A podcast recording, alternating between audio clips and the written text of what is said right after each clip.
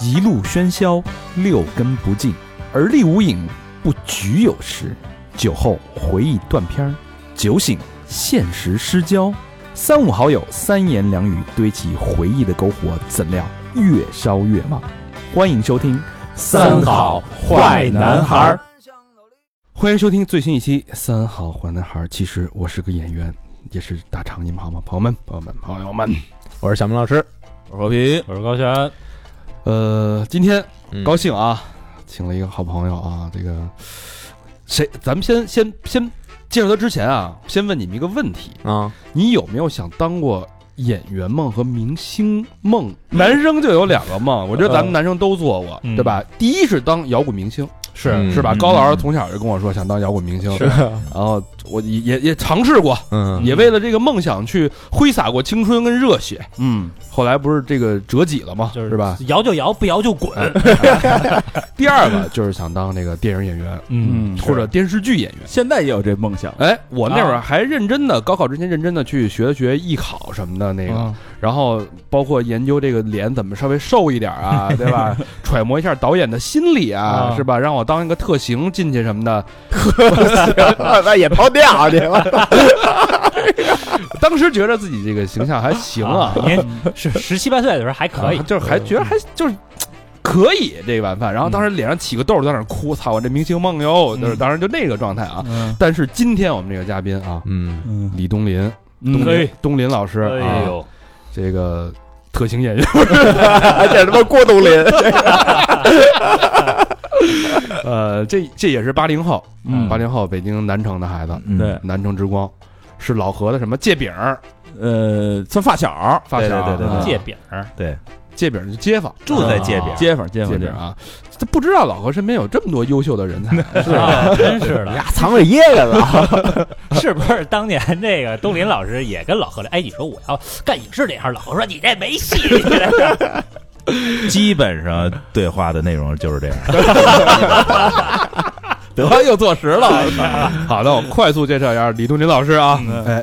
八零后，八零年生人啊，对对对南城之光啊，新的南城之光，北京电影学院表演系毕业。嗯，嗯，二零零四年参演了，就是我们都非常喜欢的一部嗯电视连续剧，叫《血色浪漫》。哎嗯啊，里边饰演的角色叫雪， 还好不是四，浪也不行，啊 慢慢还可以。 然后，二零零九年这个差别很大啊，嗯拍了一部就有就是我说的都是不是说所有的啊，就是大哎家哎哎比较熟知的啊，叫一起来看流星雨。 所以你知道我刚才为什么在开始之前给你铺垫说徐峥老师也拍过《猪八 戒》，我就知道后边都有这拐子，所以我就都那什么。一五年拍的的谍战剧叫《过界嗯，嗯啊之后还拍过什么？就是大家耳熟能详的这个呃，先跟大家打个招呼啊，那个我是李东林，大家好。那个第一次。第一第一次来到咱们这个非常优秀的这个节 目，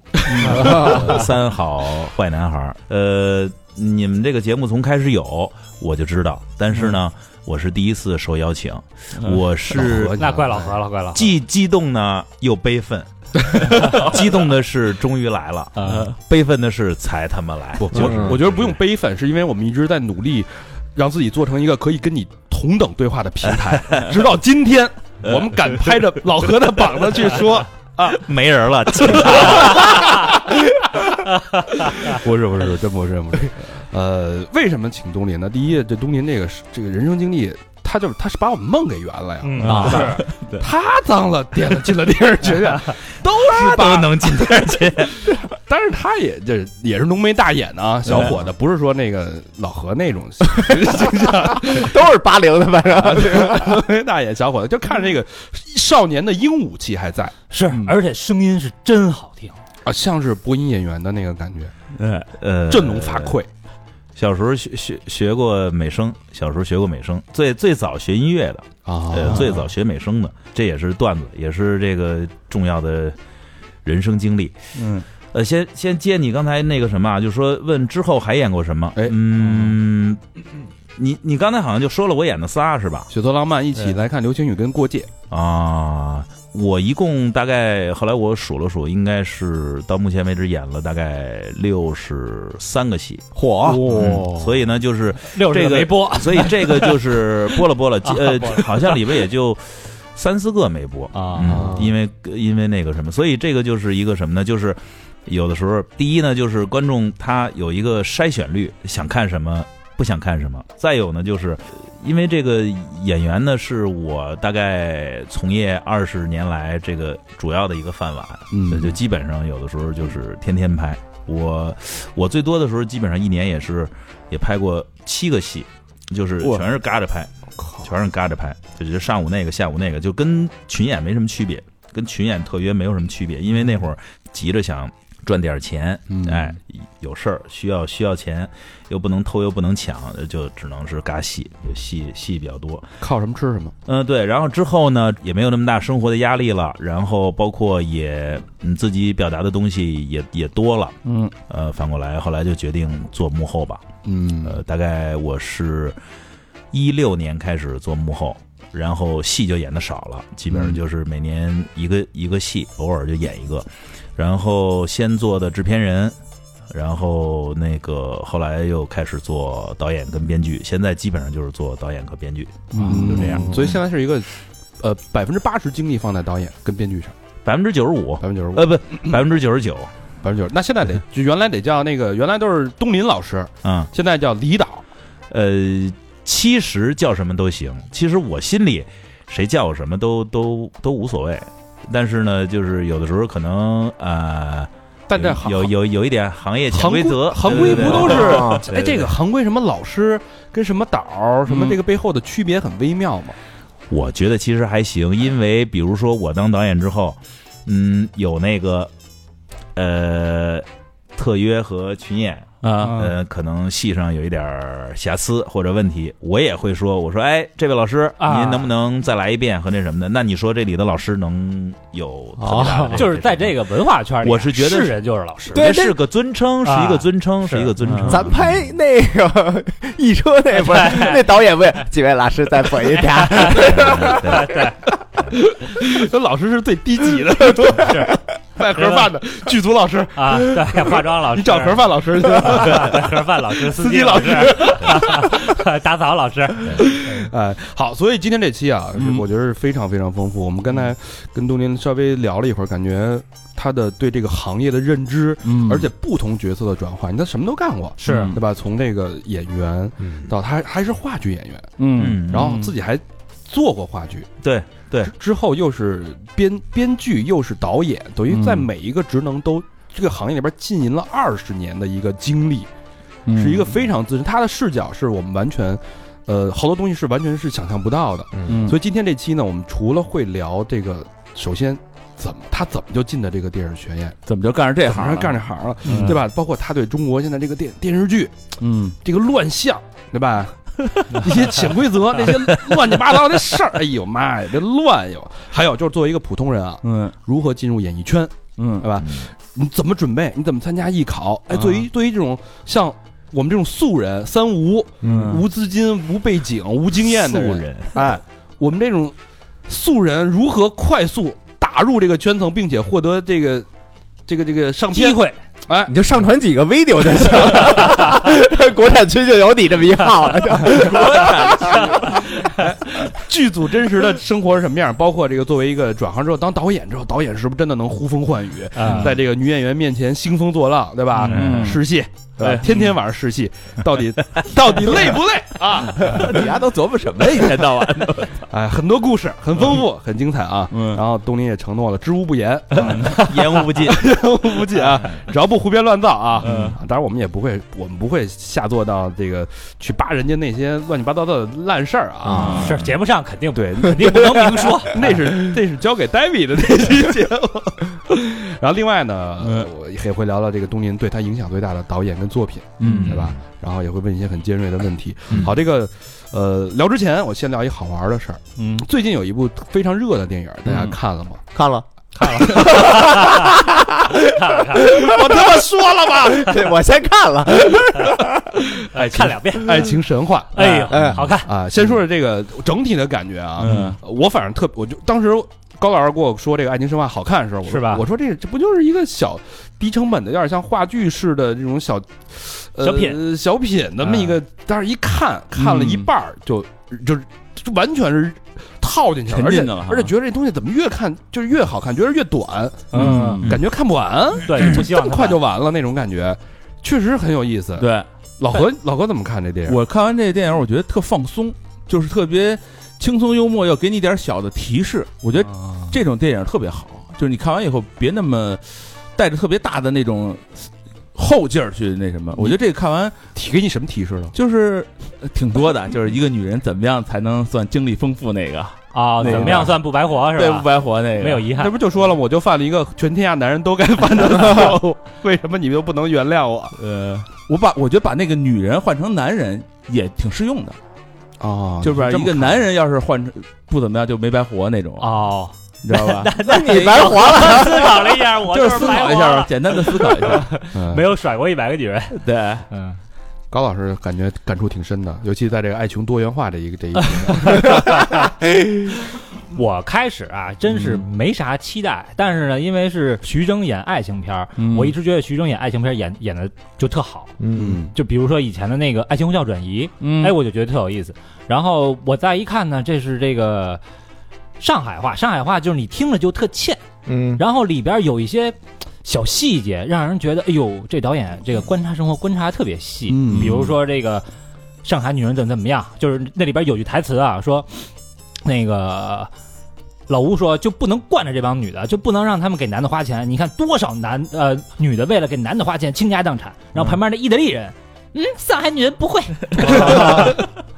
老老吴说那个女的给男的花钱容易上瘾，啊，对对吧对对，就是他他那些小细节让人看着吧会心一笑。对嗯我觉得我觉得吸引我的是他那个传统，就是特别传一他演的是传统的上海在地人、当地人、本对啊地本地人，本地人嗯就是他是有一个区别啊，嗯上海本地人和当地人的区别。嗯所以本地人是我可两代或者三代我都在这儿，然后我有房子，我靠着房租我就能活，我我不用上班儿，这叫嗯上海本地人。上海当地人就是后来才来的，没有房，虽然有上海户口，但是没有房。嗯。啊，对，我看这电影就两条线，一个是当地的那个生活，嗯传统的上海人的生活，以及现代化现代社会嗯，这种生活受到的影响跟冲击。然后另外就是传统感情是什么样的，嗯包括现代感情那种多元，包括女生的，她很多时候女生都是男性的角色，你甚至嗯，对感觉是这种呃性别倒错的这种感觉。嗯，包括这种多元化的生活，包括多元化的感情，这两条线在这故事里边儿，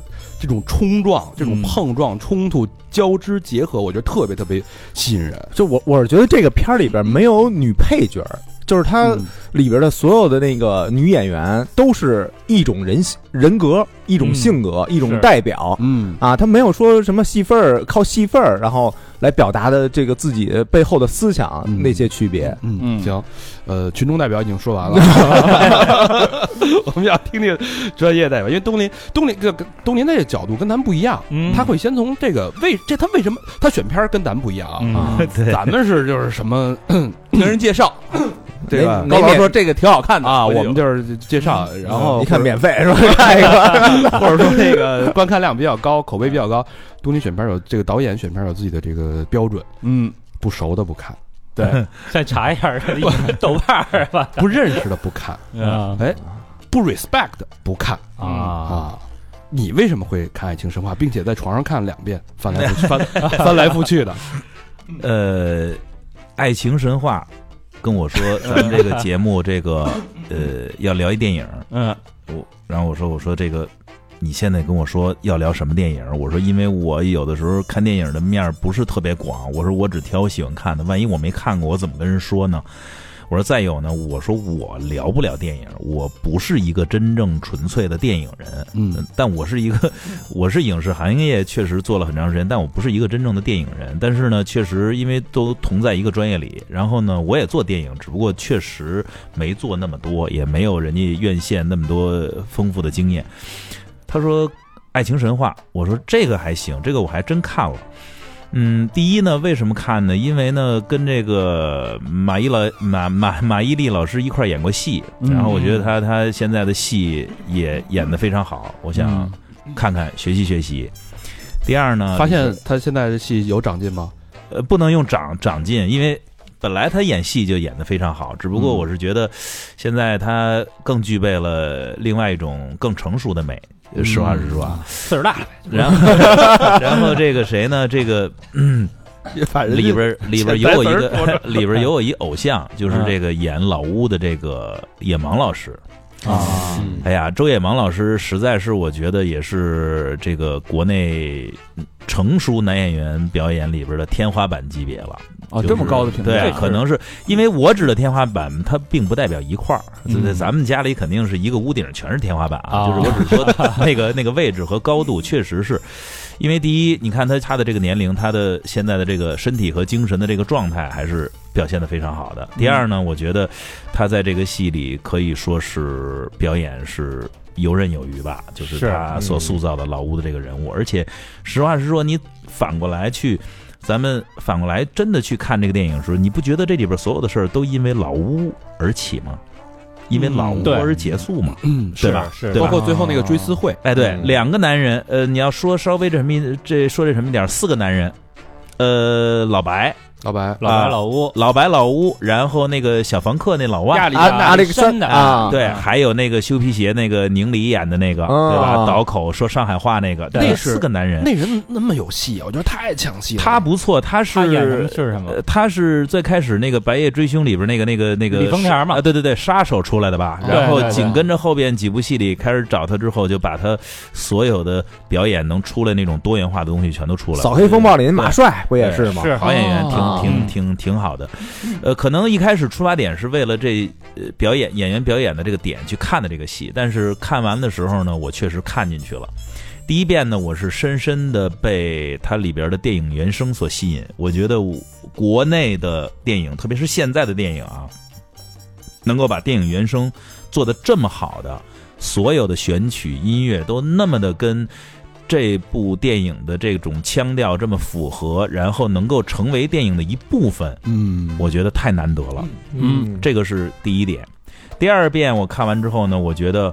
其实这部电影起到了现在的影视作品里边儿我们最最最最不具备的一个重要的这个作用是什么呢？就是跟我们现实生活的这种联系的紧密性。真的是，嗯我觉得不知道从什么时候开始，我们大家看电影也好看电视剧也好，已经不需要它跟我们的生活有关系了。嗯，甚至觉得我操，这离我越远越好，离我越遥不可及越好，离我越觉得这种憧憬和这什么越好。但是反过来呢，我觉得对于中国人来说，或者说对于整个的这个影视作品来说，难道它的出现和它的存在不应该有一定的现实意义吗？我们现在都为的是规避现实意义，可别说跟这个现在我们什么什么有关的事儿啊，赶紧打开擦边球。这在行业里边也是这样，是吧？很多时候是的，很多时候一些话话题性的东西是的。哦，你打开电视，这个演一个现实主义题材的剧，它不是历史剧，一个现实主义题材的剧，写的就是你的生活，写的就是我们现在大部分人，就是我们这批人，我们这一这一代人现在的生活处境的这一批中产，咱们都属于中产，咱也别说自己是这个刚刚脱贫，咱更不能说自己是富人，咱们其实就是中产阶级。老白代代表的就是中标准的中产阶级对待所谓身边带引号的爱情的整个的这个追逐和他处理的这过程，难道不是我们处理和追逐的过程吗？嗯你把老白年轻十岁，不就是你吧？你把老白现在老白现在五十来岁吧，嗯是嗯咱们四十来岁吧，没到没啊到没到没到我们的，还差一点， 还差一点 都告诉自己是 九九九零后，我我我已经四十二了，反正你你你把你把他他代表了一个城市里的中产中国男人处理爱情所有的办法跟细则以及困惑全在这个戏里了，啊难道不是吗？咱别说他是上海还是北京，反正人要给我两万，我秒收 两万五两万五呢？啊，我秒收。 我我看见一个现实意义是什么啊？啊，就是那个小女孩儿啊，问那个老白说：“那个我呃跟我们班那谁谁关系不错，然后跟我看上那个别的班那个又怎么办？”嗯，然后说这叫什么呀？然后老白说这叫反正背说叛呃背叛，嗯但是我看他的嘴型嗯，说的是出轨，是吗？啊！你看这么细，我看的是出出轨，对所以我他就改了一这些个 词儿现实意义 就是出轨这这档节吧，这这对必须得多到死亡哥。就是我觉得他们很用心，他做这个时候很用心，就是嗯，他想到了很多很多，就是包括他涵盖的很多很多。你看老白的身份是什么？嗯，他是一个老师，画家，业余艺术家，咱们可以这么定位吧？可以业余艺术家。老乌干嘛的？浪子，吃瓦片儿的，就就有这么一房哎嘛，是对吧啊？那对基本上那然后老白也是吃瓦片儿的，也是他也是有这么一房和这什么的，对吧？对。然后呢，里边这谁是干嘛的？马伊琍是干嘛的？呃，李小姐，广告公司这跟我呃这我同行啊，是影视从业者的制片，吧？广告公啊司制片， ，Gloria 小野猫，富婆嗯可以吧？可以定位成富婆，是富对婆当然就没有工作，每天没有忙展开他那个线，到底钱有多少和这什么的。嗯，呃，他老婆，那个吴越演的那个，他老婆没嗯没说啥工作，没说啥工作，嗯但是你不觉得他老婆是一个所有目前这个时代大部分，不管是人妻也好，还是离完婚的也好，非常重要的一个缩影，嗯，就是他们已经跟男权社会没有关系了，他。你不愿意承认这件事儿而已，但是你不能反过来再说这件事儿。老白为家里的付出，几句台词就可以带过。你看他做饭的手艺， 啊，他他妈对做了半辈子的饭，嗯，你在家里做几顿饭，嗯对吧？你在家里做几顿饭，你能坚持情人节一天做饭和初一一天做饭，你能坚持顿顿做饭吗？是那个台词里边有嘛，对啊说那个呃，他给我做了十做几年鸡的饭，啊，对，熬汤啊，鲫鱼汤嘛对啊对对，对，所以我说这些是什么意思？我说这些目的是说他选取了无数个我们生活当中的缩影来展现这个时代的人。嗯，我们可能年龄不一致，但我们是这个时代的人。这个时代所有的困难、困惑、纠葛，都在我们不同的人身上体现。所以这部电影，我觉得能够最大的作用就是能够让基本上在城市里边有爱情困惑的人都能够产生共鸣。我觉得这个片儿就成功了。是要不然觉得亲切呢，看着， 我觉得他就你总能 你就在看 Gloria 亲 你戚，你总能在这几个人身上，不管是他们演的角色身上，还是他们描述的事件身上，还是他们创造的矛盾身上，主动的往自己身上联系一个影子。哎呦，我操，这跟这跟我跟那谁很像，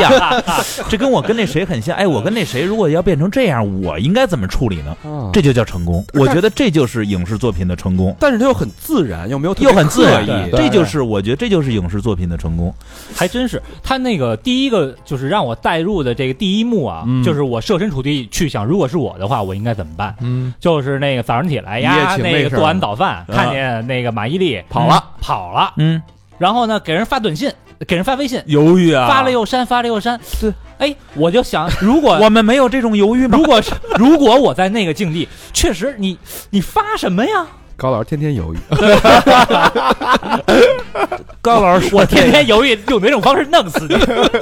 我我第一次发现这个微信有撤回功能的时候，我说、嗯跳起来了，太人性 了，太人性了！中国人终于开始设计跟人性有关的东西了。我当我发现微信突然更新了群折叠这个功能， 我拍案而起， 啊什么叫群折叠？就是我不想在群里说话，但我又不好意思退出，啊我只能把这群折叠，它不会打扰打扰我，就是连那小红点儿都没了。对是，吧它就被折叠起来了。嗯啊啊，啊我觉得太牛逼嗯了，里边有人骂你，你根本听不见。不重要，然后我我我真的是觉得，就是说呃现在的影视作品里边能够让大家本能的有共鸣、有联系，甚至影响到一点点你的生活的嗯，作品太少了，太少了，太太少了。真的。嗯，比如说，比如说啊，比如说，生活中真的有类似于像吴越演的那样一个已经离婚或者濒临要离婚的人妻，看完这部片子的时候，能够给自己和老公之间一个重新的关系的考虑。我给你做一顿饭，哦你给我做了半辈子饭，但是我给你做一顿，弄不好他们的婚姻还可以继续。当然未必继续一定是一个呃好事儿是一个完完美的事儿啊是，嗯但是这就叫影响。对对这对，就叫影响。我觉得我从小到大，从永远是受电影影响的。我的我的学习、我的工作、我的生活，未来我的择业都是受它影响的。一九八四年演完少林寺之后，我连续留了好几年的图片儿，嗯 就因为我就就我就想去少林寺，我觉得这个是一个男人唯一的出路，我觉得嗯这就牛逼，这就我必须得剃一剃一秃瓢儿。当时由于点这香可能过 于过于疼了，我把这个给我把这个给拒了，然后各种就是觉得我得练武和这什么的。哎要要没放羊那女的，那那 你还去吗？那我们现在不说， 我们现在不说这个事儿是否幼稚，是否那什么？那你说，这个电影给你多大的力量？给你是给你是多大的力量？我也剃过秃瓢，因为长虱子了。出租那个 那个德尼罗的那个出租车 出出租车租车司司机机之后，出现了多少起类似于这样想去发泄自己的这种愤怒和这个什么的这个这个这种案件？嗯就是就是可能电影它的力量，或者说它的一些禁忌的东西会被。呃，类似于像国家啊、政府会觉得很敏感的东西，会要有一些管理和控制。但是反过来，如果这就像一道菜，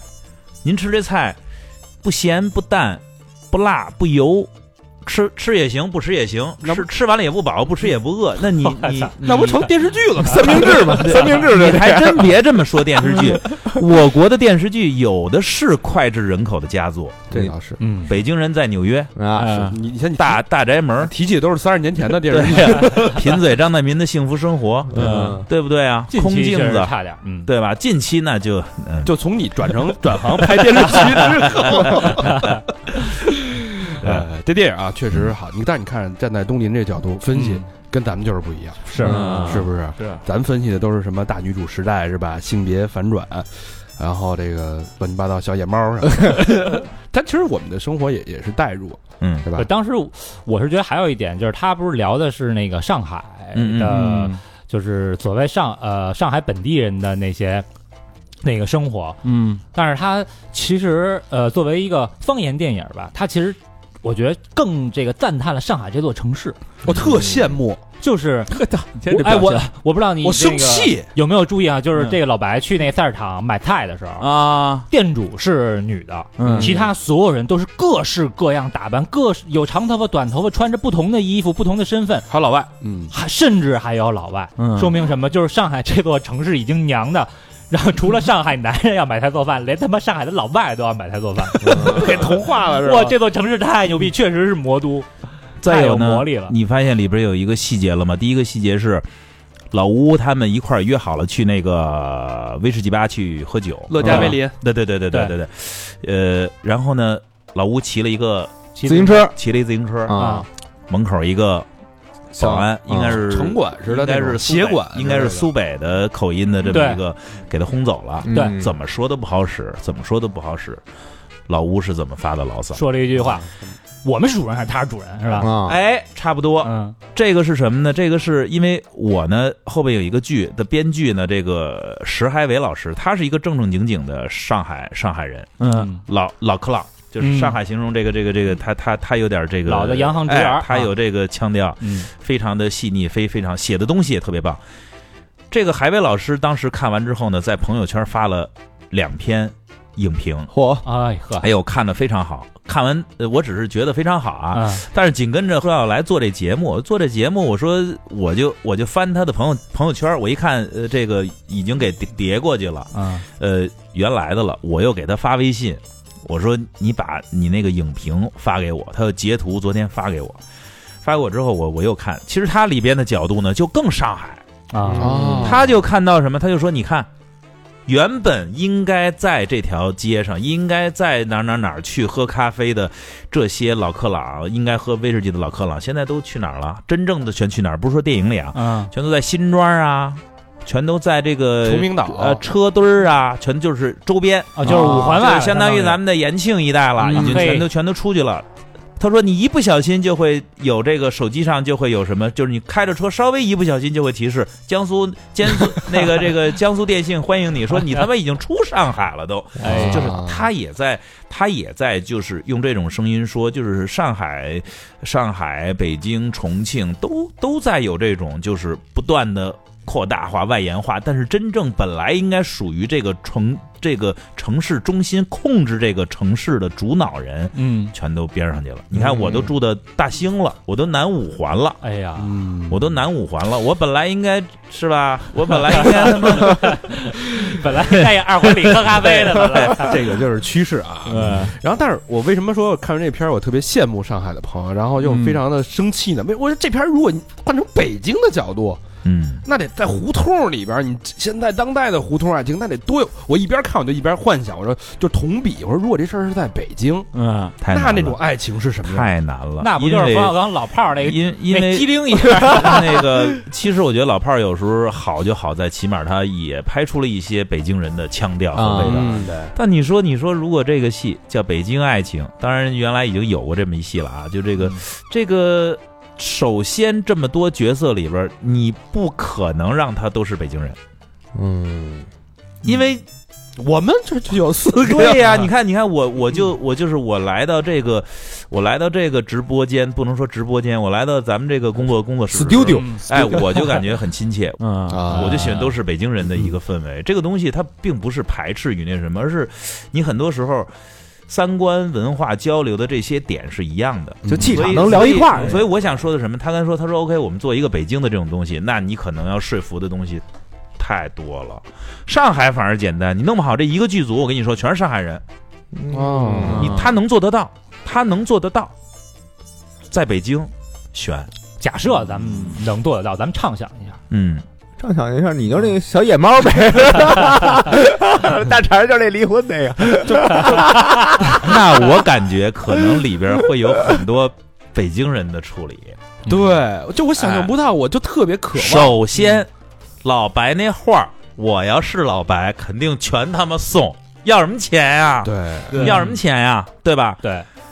再有就是，如果 Gloria 给他转，他就北京一大姐怎么可能给你转钱呢？你丫走了之后，无意中一看案板底下，操，两沓儿就搁那儿了，啊 怎么可能有这什么呢？是不哎是？呦，真是怎么可的，能有那什么呢？那再有，如果老乌是一北京的哥的话，那意大利那个老太太肯定早就已经过来了，说呢，是不是啊？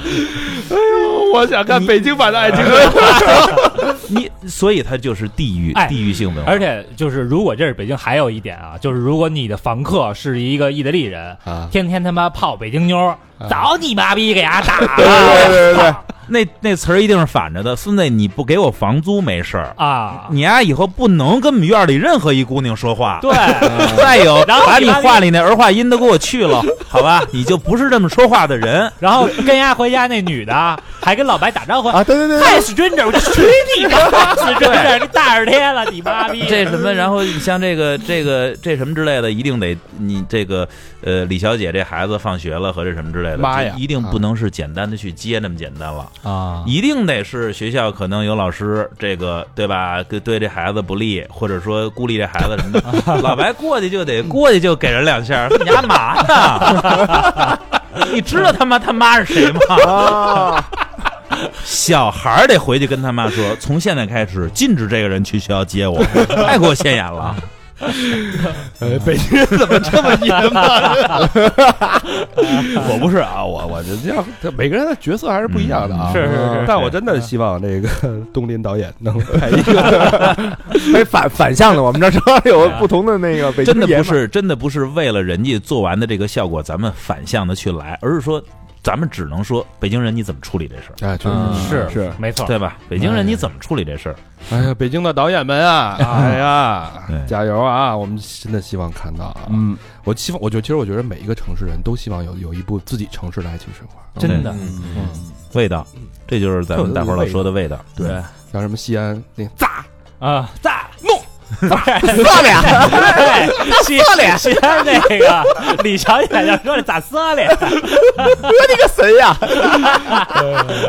好啊，跟东林聊电影还是有意思，这角度完全不一样，没错嗯，比我们聊的深刻多了。没有没有没有，嗯，呃，电影咱们再放最后一趴还要聊啊，然后那个东宁会介绍一些他喜欢的这个电影演员，还有不是电电影那个作品。嗯，说聊回来，嗯，你怎么你要聊回爱情神话是吧呃不是聊 啊啊，聊回东林哈，你你还想你补充点吗？我还发现一个细节，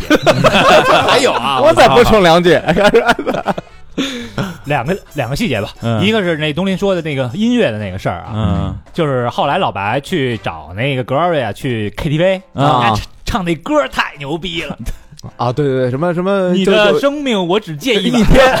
我只借一晚，太牛逼。然后，然后还有一个细节就是他去那个修鞋，啊，对对对对，然后没照那俩人，但是有一个小镜头，修鞋匠拿出一只鞋给一个男的，嗯那个男的说了一句谢谢，然后那个男的右手拉着还是另外一个男人的手，对，手拉对手对对对对对，是一对儿嘛啊嗯一，对儿 gay，哎，一对儿 gay，对，挺棒的。嗯，小细节的处理哦，但是我觉得那个印证了一个，就是咱们之前找树树聊那期节目，就是大女主时代的开启。中女嘛，你发嗯现就是整个在这个爱情神话里边，男女的性别完全是调错、对对对换了，嗯，包括老白的儿子，嗯，跟他的女朋友，啊对，完全是相反的。哎，你说到这嗯儿，我倒想这个什么一句啊，就是谈不上吐吐槽啊。老白他儿子为什么要设计成那样呢？我实在是就是没有看年太轻人的对那个。对，就但是我觉得嗯就可能导演也是在吐槽吧，现在嗯年轻的男孩儿确实阳刚气差一点，他阳刚气不阳刚气？我是觉得那个，你看他那男孩儿不说上海话。啊对，啊，对对对那对，天啊咱们去上海见面会的时候，一姐们跟我说，说现在就是上海本地的啊，咱说本地的，不本地是人都不是说在地的啊，说那个上海话，就像老上海人都觉得他们说的不是不正宗了，已啊，经，确实是少，就慢慢他们都变成普通话确了，实少最正宗是那个做核酸排队的时候，啊，嗯。然后那帮老头老太太在那儿排着队，他们互相聊天说的都是撇上海本地嗯撇话了，你一嗯眼，笑死了。 完他了完他了，那个，咱看就是分析这名字啊，嗯，老乌是黑对吧？嗯老白是白。啊对然后呢，老乌其实是代表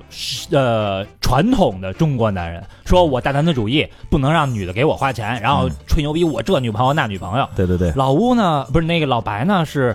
就是好像就特懂女人那种，嗯又给人做饭又那什么，嗯然后后来老乌死了，我证操明什么？就是大女主时代来临，上一代那种大男子主义那结束种了那种时代已经结束了。啊，但我说你看，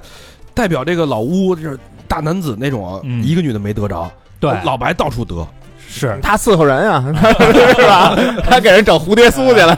啊那我问你一个问题，嗯我我反问你一个问题，嗯你觉得老吴喝多了讲那个是吹牛逼吗？我觉得是真的。我觉得也是真的，是真的呀嗯，从从从从他的表情上来看，哎应该对，我是觉得也是真的。嗯他那是不是影射那谁呀？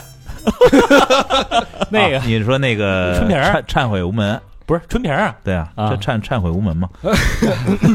这个电影感觉能一直聊下去啊， 对对对，嗯挺好的这个，挺好的电影。非常有意思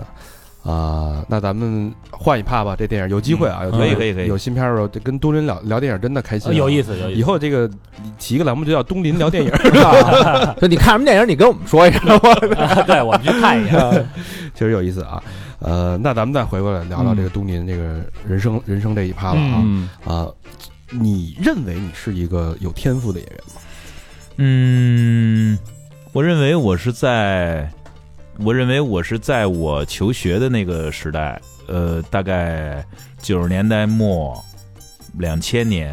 到一零年终止之前，我认为我是有那个时代表演天赋的。时代的表演天赋，对，因为我觉得作品和就我觉得艺术这个就是时代的，你就就好像我们说流行音乐，我怎么解释流行音乐？流行音乐是时代的声音，嗯嗯，它诠释的都是这一个时代的声音，表演也一样，呃，电影也也一样。为什么每个年代不同的大师，他出来的作品，你会觉得，嗯，有的让我们高山仰止，有的让我们觉得，诶，啥也不是，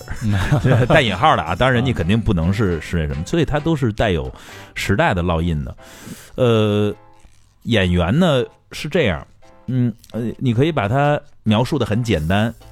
是一种职业，是一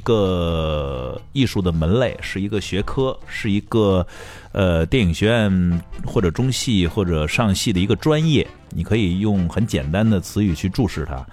你也可以很难的去把它区分开，谁是演员，谁不是演员。我们身边已经出现了那么多人家从所谓的草根非职业演员到出现在银幕里被大家他演的角色被大伙儿认可的这些所谓已经成功的演员，那你是你也得把人家说说成是演员，但是你也会认识很多或者或知道很呃知道很多他其实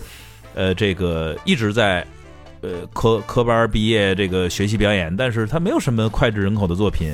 但是他可能庸碌一生之后，你也不能说他不是个演员，嗯，所以它本身就是一个，嗯，呃这个艺术门类里边儿很矛盾、很无奈的一个角色，就这个演演员这个问题。嗯嗯那你小时候受到电影影响，应该是刚才咱们聊的，嗯你是少嗯林寺从嘛小第一在个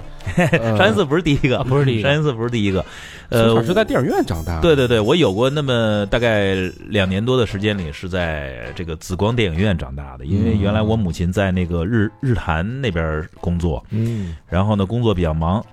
做一个超市，然后呢就把我放到了一个紫光电影院卖票的阿姨那儿，哦哎，然后我就在紫光电影院里每天看电影，无数循无限循环场，因为当时它不是说像现在有排片。啊，对排什么事？就是当时它能放的片儿就那么几个片儿，哦，对对对，对，然后里边儿一老片子就不用就不用说了啊，什么乔之类的，什么保卫萨拉柔夫，就就这这种是经常有的。然后还会有一些国产的电影，什么《归心似箭》之类的，高娃老师演的。所以有一年我跟我跟那个斯琴高娃老师一块儿拍戏的时候，他说我们第一次合作的时候，他说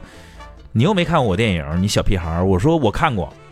你看过什么呀？我说我看过《归心似箭》。他说不可能啊！他说你这个你那会儿还小呢，你怎么可能去看那？我说我电影院里长大的，然后他老放我，我我我就经常看，一看就看好几遍。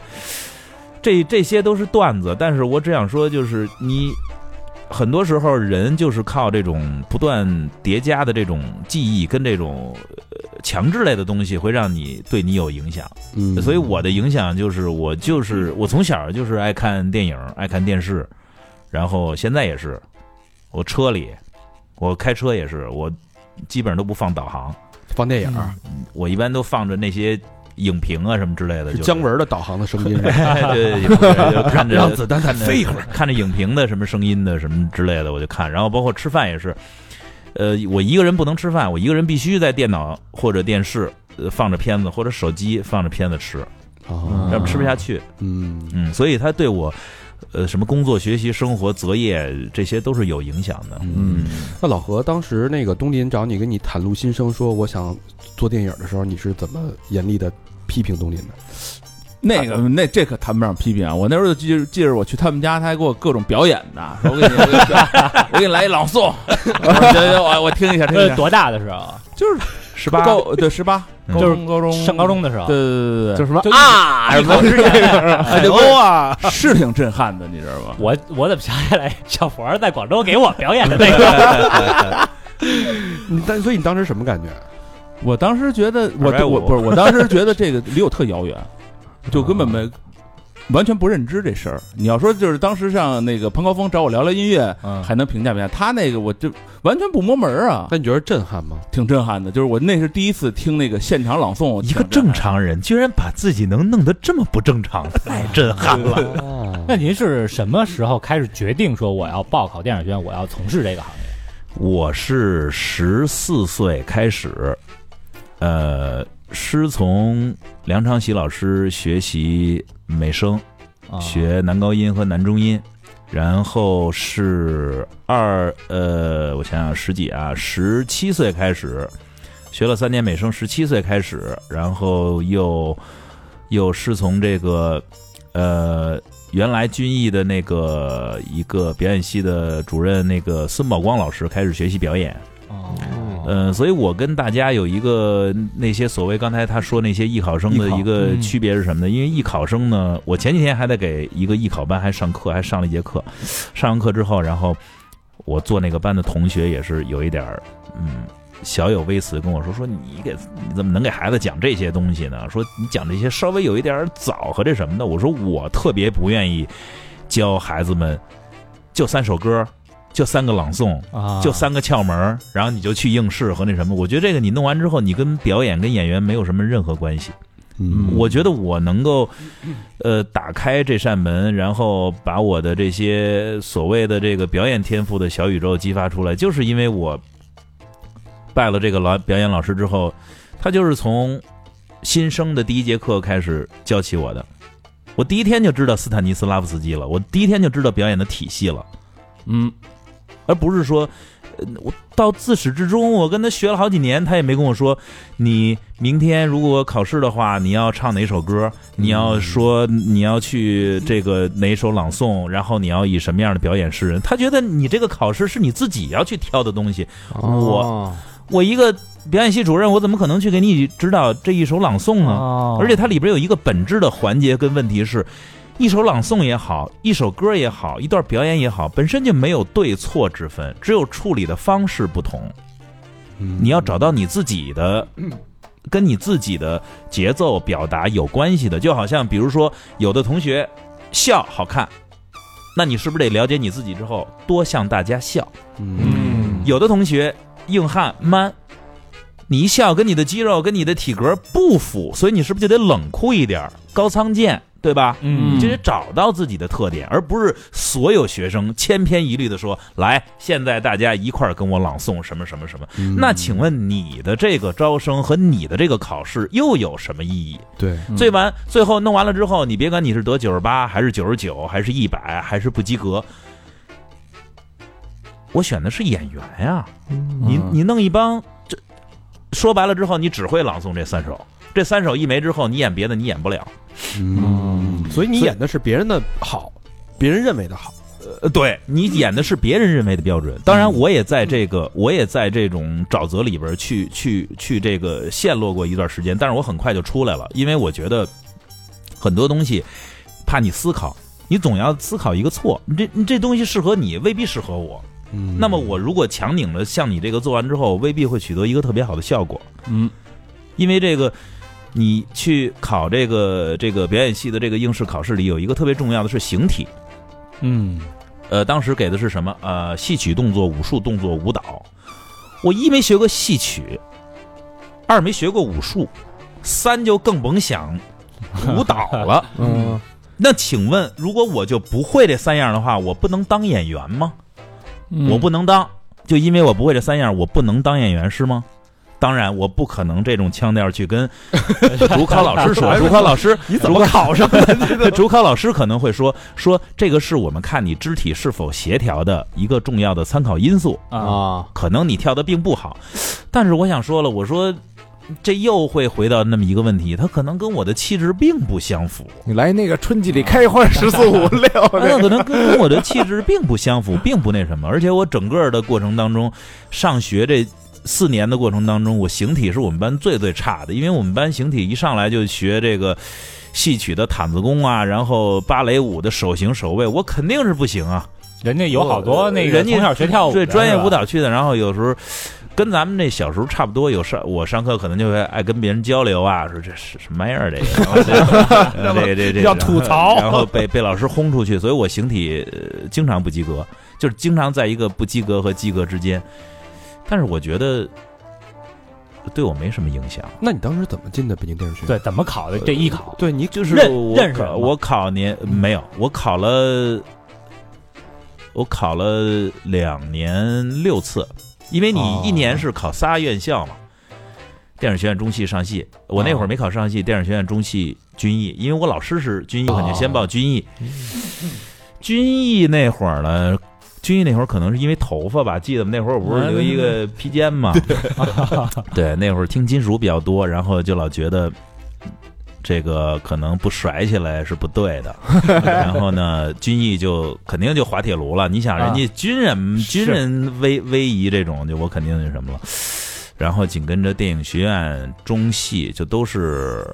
三试没过，电影学院好像三试没过。对，你后跟我来们说说这三试，就是哪三试？初试、复试、三试嘛。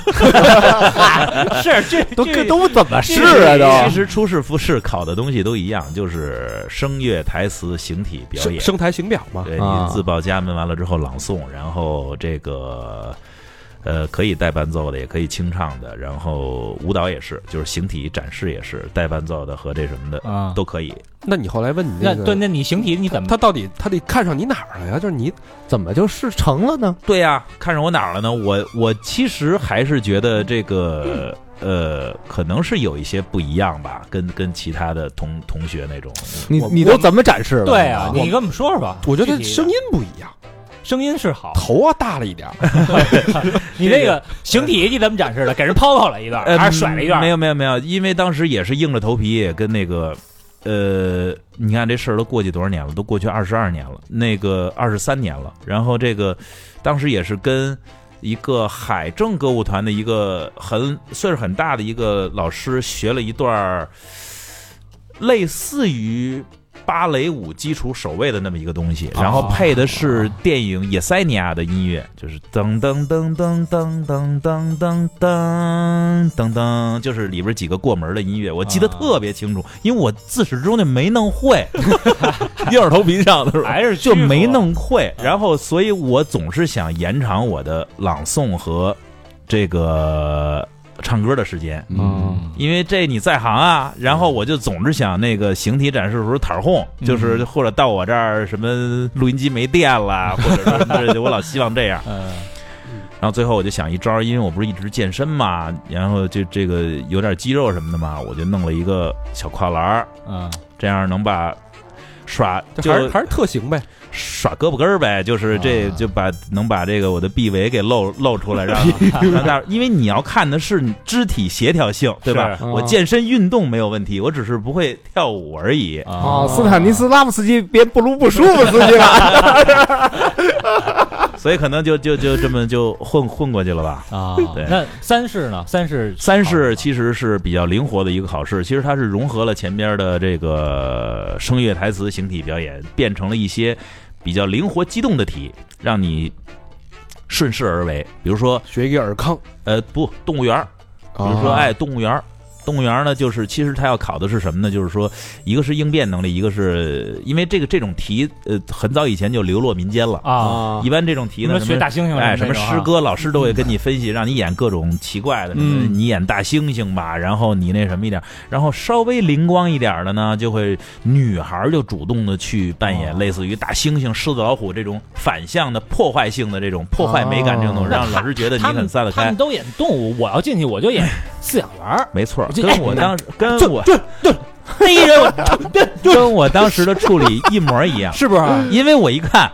二十多只猩猩，三十多只老虎，所以那什么，过去就我踢他直接家的。我直接就拿一筐啊，给他们都起好了名儿。三儿儿来来，三儿过来，啊，哎，有的愿意演的就过来，有不愿意演的我就给一脚。那他妈就底下就底下老虎得恨死是吧你，哎哟哟哟，这俩交配来着。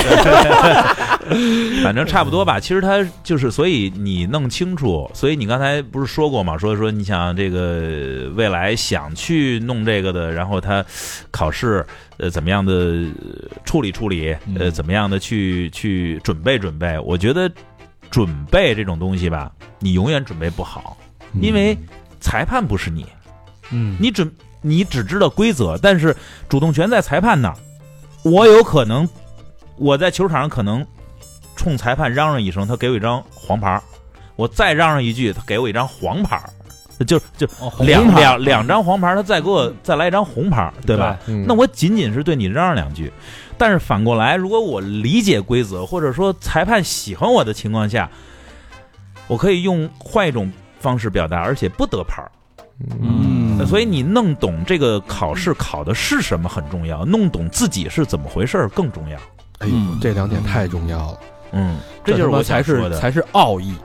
是所以我就是觉得，为什么我们那么多本来很有天赋和很有才华的这种有憧憬、有梦想的年轻人，最后不是折戟沉沙，就是变成庸庸碌碌之辈，就是因为这种体制不断的在强奸你，在强迫你。嗯就我要看到的是你的天赋和你能够展现出来的不一样的东没西，错。但是他先给你大波轰，弄一个对你们全一样的东西对。我觉得，我觉得跟东林聊这段儿，听话听音儿啊，那嗯听众朋友们，就是你听他这个，他是比较鸡贼的人啊，他走钻的是那一门啊。但你结合到自己的生活，你面试是不是也就是这这点事儿吗啊，，对啊，是吧？你怎么把你自己的特点发挥出来？你怎么在他的这规则范围之内让他记住你，对是的你印象深刻，让他知道是的你的潜在的能力，就这么简单。但当然你也不能给他一大嘴巴了，你可以给自己，你可以抽自己 啊，是吧？ 对呀、你可以抽另外那个应试者啊。其实我说这些呢， 我说这些其实对那个学院派也好，对考试、对老师没有任何的微词，因为总要找到一个，我们总要找到一个原则和标准。适合大众的一个。但是反过来，就是呃，因为我自己也当考生，也当了两年，然后我后来有面对了太长时间的考生，我又当老师什么的，就是我有的人我是真的很想帮助他，但是你得找到一个有效的方式帮助他，帮助不好，比如说他因为你的方式没考上。那你是不是害了他了？或者说，那他怎么怎么想象你对他的这个帮助呢？所以我就一直在想，我到底能给他们一个什么特有效的建议？所以我就一直在想这问题。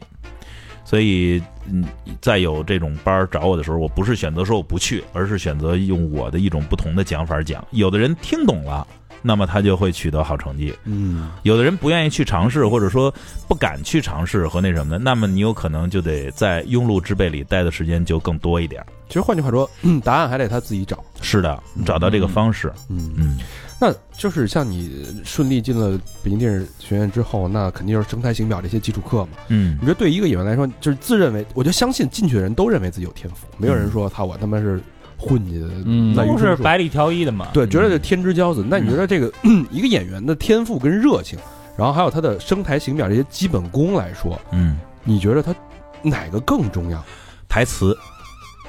嗯，台词永远是最最重要的，不是因为我台词好，而是因为台词就是最重要的。嗯对，你想那个咱们脑子里一想到说中国演员牛逼，比如说王志文、什么李成儒什么的，嗯，他们都是他妈靠台词取胜的呀。说太对了，记得大概二十年前有一个广告吗？哎，雪见老师没声音，再好的戏也出不来。不 不不嗯是那这个，个， 反正这个词儿是肯定的。这个吧，这个它很像什么呢？这个它很像，第一啊，基本功的训练一定不能少，嗯因为你有过基本功跟没有基本功呢，所谓它不一样，不一样在哪儿啊？训练痕迹是吧？呃，它是一种，它是一种高级的肌肉记忆，嗯它是一种高级的肌肉记忆。比如说，比如说啊，什么是基本功训练？基本功训练是，是你长期浸淫在里边儿，你自己看不到结果，也看不到进步的训练，哦就是变成习惯。再品一下，我再品一下，我再品一下。长期浸淫在那里边训练里边你看不看不到进结步，结也果看不到结 果。你看不到，其实你看不到结果，并不能说，你看有很多时候说这个， 你练了一个月，嗯，你练了一个月啊，就你没了练似的你练了一个月的基本功，第二个月你叭一上台，老师说，行， 你小子一定练了，嗯，这就属于胡说。为什么？基本功练的是什么？练的是你基本功的科儿。夜呀嘿嚯，八百标兵奔北坡，炮兵并排北边跑。你上台说的是什么？To be or not to be。啊，你你能从中听出你练了一个月吗？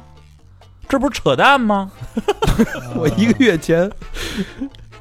你明白吗？连你一生下来就已经死了。你明白我说的意思吗？啊 明白明白啊，叶问和叶问、甄子丹，包括李连杰，练功的人练的是站桩。一个月是一个月之前，一个月之后打，你能从中看出他站桩吗？啊哦那个是基本功。所谓基本功，不是说你明天要去说的词儿，是你的基本功，让你的肌肉记忆习惯这种口齿清晰、不留痕迹、气息运用自如。为什么要有基本功？是因为你是一个正常人。 我们每天都会有不同的生活或者工作或者意外袭来。嗯，比如说你没有基本功，今天你受了一个强大的刺激和打击，我出戏了，明天这戏你怎么演？真是你靠基本哦功，你还可以演。如果你是一素人，你没戏，你到了现场还是，还沉浸在那种巨大的嗯刺激和悲痛当中。明白了，这是专业跟业余的区别。嗯业余可能瞬间一单场我发挥特别出色，但你比如不能说稳定，我也我我高兴的时候我也造，头两年我也造，我也刷夜，我也喝，我也那什么。第二天我照样演，没问题，因为我不用嗓子，我用气息。嗯你第二天呢？特别那特别 晚上待会儿去、啊， 先把嗓子给给弄好了。就是，所以他，所以所谓的说，你说练基本功重不重要？当然重要，这个是一定不是一个说我马上要考试了，我练仨月，嗯这是伴随你一生的。啊你知道为什么说有的时候我们会说，哟，回宫了，回宫回的厉害，回宫了，嗯回宫了，回宫回的厉害。就是基本功不行了。哎，是吧嘴皮子也松了，唾沫唾沫星子也出来了，声音也不好了，那因为你长时间不练基本功了，不是说你不看剧本儿啊嗯你明白吗？啊不是说你不说剧本里的词儿，啊哎明，白了。推吐唾沫星的是剧本功，是回宫的一个征兆。对，嗯那其实它是一个什么呢？它是一个你嘴到底松不松。如果你嘴很松，你想成什么了？ 就跟 那因为老老何每次录完 音，嘴角都是白的。就你说相声基本功，不是也拿张 A 四纸，然后你对着那个、啊 那个纸说绕口令儿，那纸不能有半点那唾不沫是跟星子呀？青楼那个不是，他不是对着对着那个他蜡烛火苗，叭叭叭叭叭叭叭，骂骂半天那火苗都不带颤 悠的。这就跟那个九品芝麻官看多 多了，了，何品芝麻官儿对，你要是这点儿馊了，你放一屁不也蹦出屎劲儿来？ 你回宫了。 你见过啊？嗯，那你蹦你一脸，那我问问一个，就是有些人就是就是天赋异禀，他就是没学过，但是就靠天赋 当然有啊，有啊演什么像什么。当然有啊，有。嗯，当然有啊。高老师他声称自己是这种演员，哎，当然有我就我就缺一个机 会，你就这一机位，这个这个这是怎么回事儿？我只是说，当然有这种人，嗯，但是我不承认这种这种选手能够变成一个长青是吧变成一个冠军嗯啊、因为呃，有很多人的时候都说，哎，你就包括有的时候那个同组的这种工作人员嗯都会说，哎，演演演员，哥哥，你就站好就行了，哥，你不用管你的事儿，这是我的事儿和这什么的。这里有很多含义，可能会有类似于“你别管闲事儿”，类似于不要这个只摘别人的专业里的东西，还有就是说把你的状态保持好，不要分神，都有。但是反过来，我告诉你，所有我们认为演戏已经到达一定水准的这些大王们、这些 king 们，一定是把所有的事儿都研究明白，都研究透了。嗯我之前看过一个采访，说那个陈道明，嗯就是他是他他是演员嘛，嗯，但是他就能知道摄影那边我这个身子出没出那个画框，嗯，嗯差不多吧，当然能知道，嗯，当然能知道。这个都能知道是吧？也不是不是说都能知道， 而是说如果他会在意这件事儿的话，那他肯定能知道。而且说当时好像是一个特别特别远的一个，因为呢是这一样，个机因位为你要拍之前，你肯定要换不同的镜头，嗯对吧？八五三五这个所有的镜头一出来，我就知道你是什么景别，嗯你多大的景别一出来，我就知道我要把我的表演放到一个什么样的外放的起程度。如果你给我一个特写镜头，我一定的注意力不在手上，对吗？嗯我一定在我的表情肌上，这个是不同的。所以说，这就是所谓的。你是不能说天赋异禀，因为很多大咖都是天赋异禀，不是天赋异禀，我觉得当不了大咖。啊现在很多的说法是说谁某某太努力了，勤奋使然。没有你放心，他替代不了天赋，百分之百替代不了。嗯嗯啊，等于你你在这行里，你要是当大牛逼，天才是基础，嗯努力是必须锦上添花那必须的。而且你怎么知道？你怎么知道人家大咖都底下不偷着练呀、不偷着下功啊？是是那不偷着去这什么呀？嗯，那你是咱没见着而已。那你觉得中国这个谁是大咖呀？中国影视行业的 king 是谁？啊，我觉得是姜文，嗯我觉得是姜文。我觉得主要只要只要中国电影还有姜文在，我觉得就还有希望。哦，这么高的评价，他这个，我反正就这就这么评价那的，他这咔咔到什么地方啊？没有他哪儿我呢嗯我只是喜欢他的作品，喜欢他的传达出来这种个人的魅力而已，嗯包括后边那两部也都喜欢我觉得不错。啊。我觉得不错。实话实说，因为你看，你看他哪个点，你比如说啊，你我知道你说的后来两部，你可能说最后一部应该是邪不压正吧、啊，嗯以对吧及他的上一部那个 o k 呃，你比如说，我觉得你喜欢他的应该是《阳光灿烂的日子《阳光灿烂的日子》，鬼子啊你来喜欢了的》对吧啊？都》。喜欢好。，OK，我们就拿《阳光灿烂的日子》跟这个《压正》比，两个电影都是在北京拍的。嗯，对对吧吧？？对嗯头一个是他利用了当时九三年北京所有的历史的风貌、印记、遗留，拍出了一部写实的作品。当然，里边有一些比较这个呃比较飞的这个被删减掉的这些理想化的这些片段啊，就是那嗯谁。那个马小马小军学那个这个这个这呃个这个苏苏联戏剧的什么就那些东西可能给剪掉，但是他大部分利用的是写实的镜头拍的，因为美术的费用并不高，嗯，只是大量借助了呃自然光啊，还有还有这个灯。嗯，邪不压正可是他搭出来的老北平城，啊，是搭出来的，生搭出来的。你所有看到的，呃，这个谁，这个这个这个谁走的屋顶儿，在房顶上跑来跑彭于去晏啊，的屋顶可全是搭出来的。老北京嗯的城门楼的上来，包括蒸钟楼，所有一切都是原本是子虚乌有的，是他靠自己对当时老北平那个概念里的还原，在美术设计的基础上，从无到有建筑出来的。嗯跟金超群搭那个，呃，所以我觉得包拯那我是觉得就是你，咱们每部电影吧，咱要看它，第一，所处于不同的时代；第二，每个导演在他不同的电影里一定有不同的追求和他要表达的东西。我觉得其实《邪不压正》它还光还原北京城这个，我就已经很叹为观止了，嗯，我就已经很叹为观止了。问威士忌加水吗？加冰吗？ 水多少钱？酒多少钱？太棒了！哎，带着劲儿了，但咱们这个酒吧还是 实打实的啊！我啊声明一下，那咱们说说这个当演员了，嗯，毕业了啊，嗯觉得自己天赋异禀，加上这勤奋努力，嗯呃，没有资源的演员嗯，怎么能，包括在现在这个社会啊嗯，怎么能快速融入这个圈层呢？不太好融入。一点戏都没有。不是一点戏都没有。这个话你得分怎么说。嗯演员的素质有非常重要一点，就是你的这个除了你本来的这个业务能力以外，你还要有融入集体的这种能力。就只能混呗，就是。嗯，哎对，你因为你我嗯插你说，插一句啊，当时你们同学现在比较就这个表演系啊，嗯，比较红的演员有董璇，我们一个班的啊，很对红，对，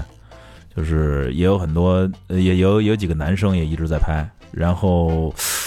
当好时多也都转行了，是吧？班里当时大概三十个人吧，哦三十多个人，然后现在基本上三分之二转了啊、哦，就是哦我指的转是不在这个行业里了，这完全脱离了对，完完全不在这个行业里了，对。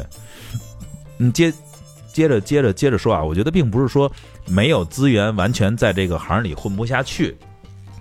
而是说你想做一个演员，基本的这些融入的这种能力，还有一些基本的在一个陌生群体里生存的这种能力是你必须的，嗯这个没有为什么，嗯，这个任何行业都一样。是对，那你这个问题同样也可以提给厨子呀，一个一个高级厨师学校毕业的，然后一个非常有天赋和才华的厨师，能不能在这个中国大饭店里融入，迅速的融入这个厨师的这什么，是不是一点戏都没有？那完全，如果他要是一三清子，他就是一点戏都没有。对吧？你啊、我操，你就牛逼！白二你也不服，助助手你也老呲的，然后那个主厨过来你也不尿人家，那你肯定就是不行。嗯，这没有为什么，我觉得。嗯因为中国人有中国人的哲学，那我怎么给自己找机会啊？对，就好比说啊，你现在这个嗯刚毕业了，然后就也没有什么戏主动找你，那嗯咋咋办呀？这个问题，如果你要就问你你的第一部戏，啊你，怎么怎么接的？怎么弄过来的？这个我的第一部戏，完全就是因为我在电影学院，呃，毕业汇报，还有类似于平常的这些汇报演出时候给人留下的深刻印象。哦，那是靠靠本事拿的。嗯对，因为你基本的都得先靠这个，现在反而不用。现在一个自媒体时代、流媒体时代，一个他妈的是人是有手机的人都能传播自己的时代，这个如果你真有才华，摁都摁不住啊，嗯，嗯，摁都摁不住啊。你有可极有可能什么？我现在做了幕后之后，我经常会碰到现在这么荒唐的事儿啊，荒唐到什么情况？去年还是前年，有那个资方跟我说，咱们用谁谁谁吧。我说谁谁谁不是一网红吗？对呀、巨火现在。我说呀，跟演戏有关系吗？说但是火呀，有流量啊。嗯嗯那你怎么做决定呢？实话实说，我没法说完全的否定说不行。嗯比如资说方，比如说人家买片方人说，用他吧，高璇嗯他现在两千万粉丝，嗯，买了一千九百八十多，甭管那个，只要是活粉儿就行，只要有互动就行，我就让他来里边戏里那个，嗯 你这片子二百呃多少多少钱一集，我收了。我作为导演，哈你了，哈你了，哈那个哈那一个打工 的，我能说不行有点虚。 吗？对吧？因为因为因为这事儿是什么呢？就是有的时候我也有很多呃前辈啊、大哥呀、包括我同行兄弟们在一块儿，这个吃饭喝酒或者聊的时候较劲急，我说这事儿别急，人家是商业行为。嗯，你要说这是咱们班汇报，或者说咱们要弄一个不卖票的沙龙，嗯嗯，谁要这么来，那咱上去就抽烟的，你砸我台呢，对不对？嗯但是反过来不是，人家人家花钱去买的这个你，对，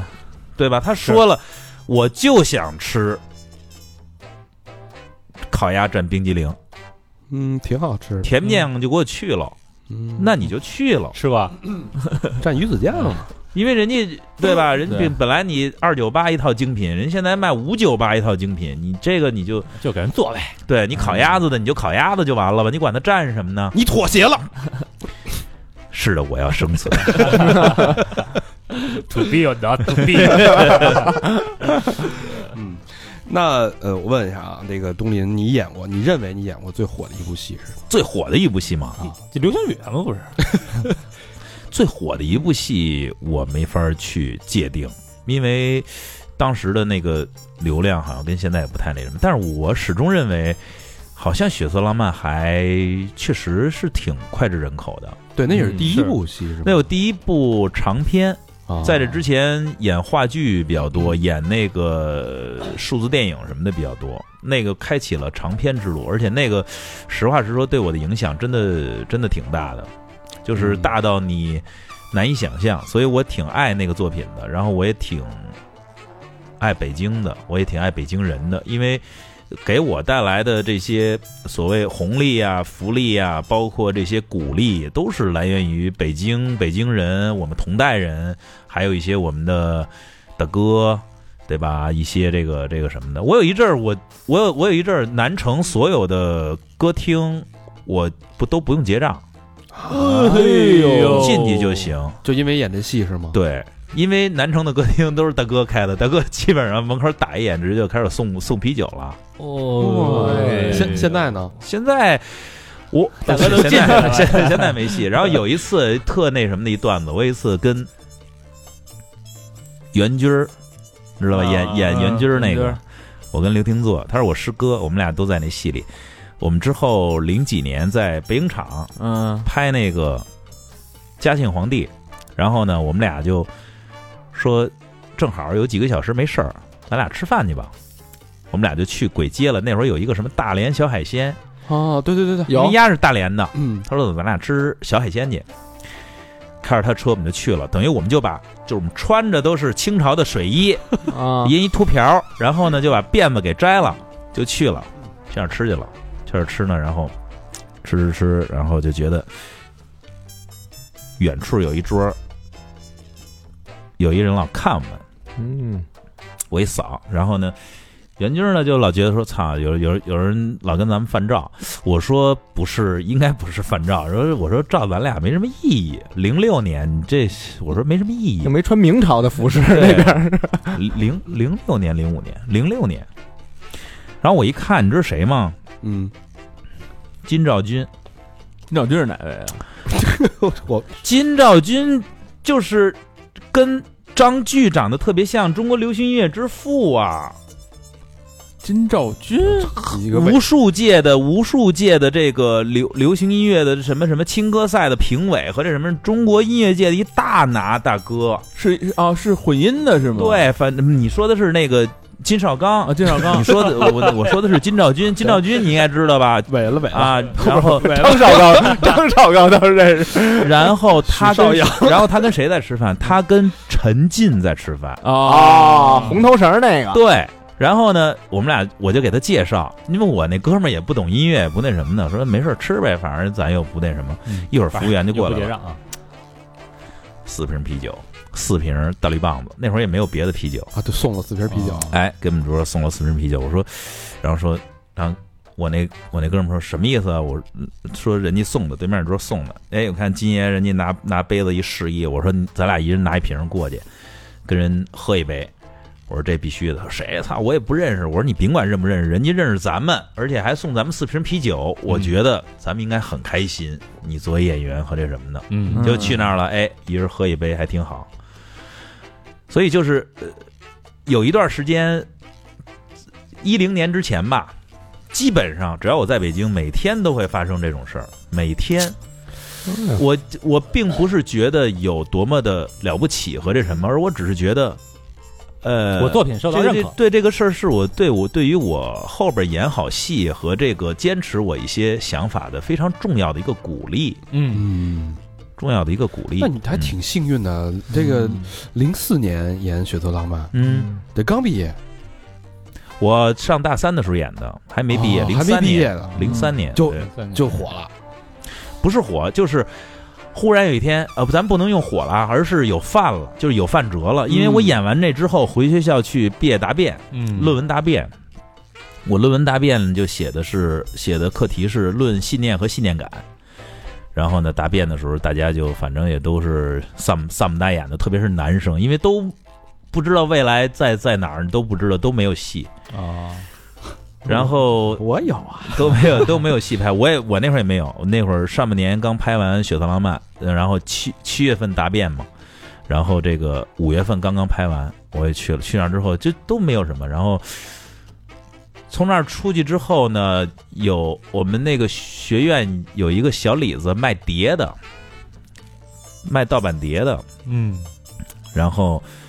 过了大概过了有多长时间？过了，然后出去之后又混，我就当副导演去了，我就当演员副导演去了。哎，这肥差选这选角儿那嗯个人，啊，对，选角儿，然后现场执行，嗯，嗯，叫我们班同学起床，我们班同学是男主，我要天天啊早上起来叫丫起床，我操。然后， 然后那个就当了半年的副导演，然后再转过年儿来，又快差不多快一年的时候，在西单碰见那个地下通道里边碰见那卖碟的那小李子了，小李子丫在卖《雪藏浪漫》的盗版碟，哦我然后好像也整买的，我买过， 整个儿那个，然后他们家整个那会儿都放流动的电脑跟那个屏幕什么的，全在放那个。嗯，我操！我这从那儿一走过来之后，然后上去之后，所有走过那通道的人都，呃正好放那集，好像是红色娘子军抢票那场，可能是，然后就全看见我了，说：“哎，这不是演那谁那个李逵勇和那什么的？”我说：“嗯，操！我说我在在人俩月，应该差不离有人找我了。”然后之后就基本上就接踵而来了，就就就哎呦就就就没有断过。真幸运。那嗯，就是后来的这个演员之路啊，嗯，跟你当时的设想有没有有没有不一样，或者说有没有呃说、 说落差也好啊，或者说这个有呀有呀差有呀有有老岔路了老也老是好经常的在这个摇摆跟那什么的，本来本来也错过了好多机会，也这个收获了好多幸运的机会，错过好多机会。本来比如说那个《疯狂石头》，哦，啊本来第一版的道哥找的是我，就在啊刘化之前。然后当时郭涛的角色是那个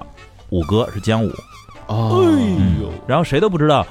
当时的就我跟然后那个那会儿宁浩导演也嗯也没没有现在不是那么这这火啊没有现在这么那什么的，还是一还是一那个新人嘛，对，嗯嗨，反正也还行吧不。是拍 MTA 吗？他是嗯对，又是学校里的同学那什么的，后来然后去了去了之后，就是纠结价格，因为我当哦时拍一个电视剧，大几万块钱，十来万块钱，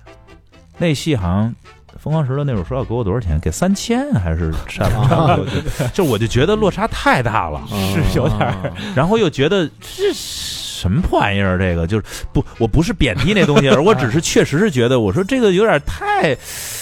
挺飞的，反正感觉是嗯挺飞的，就没有往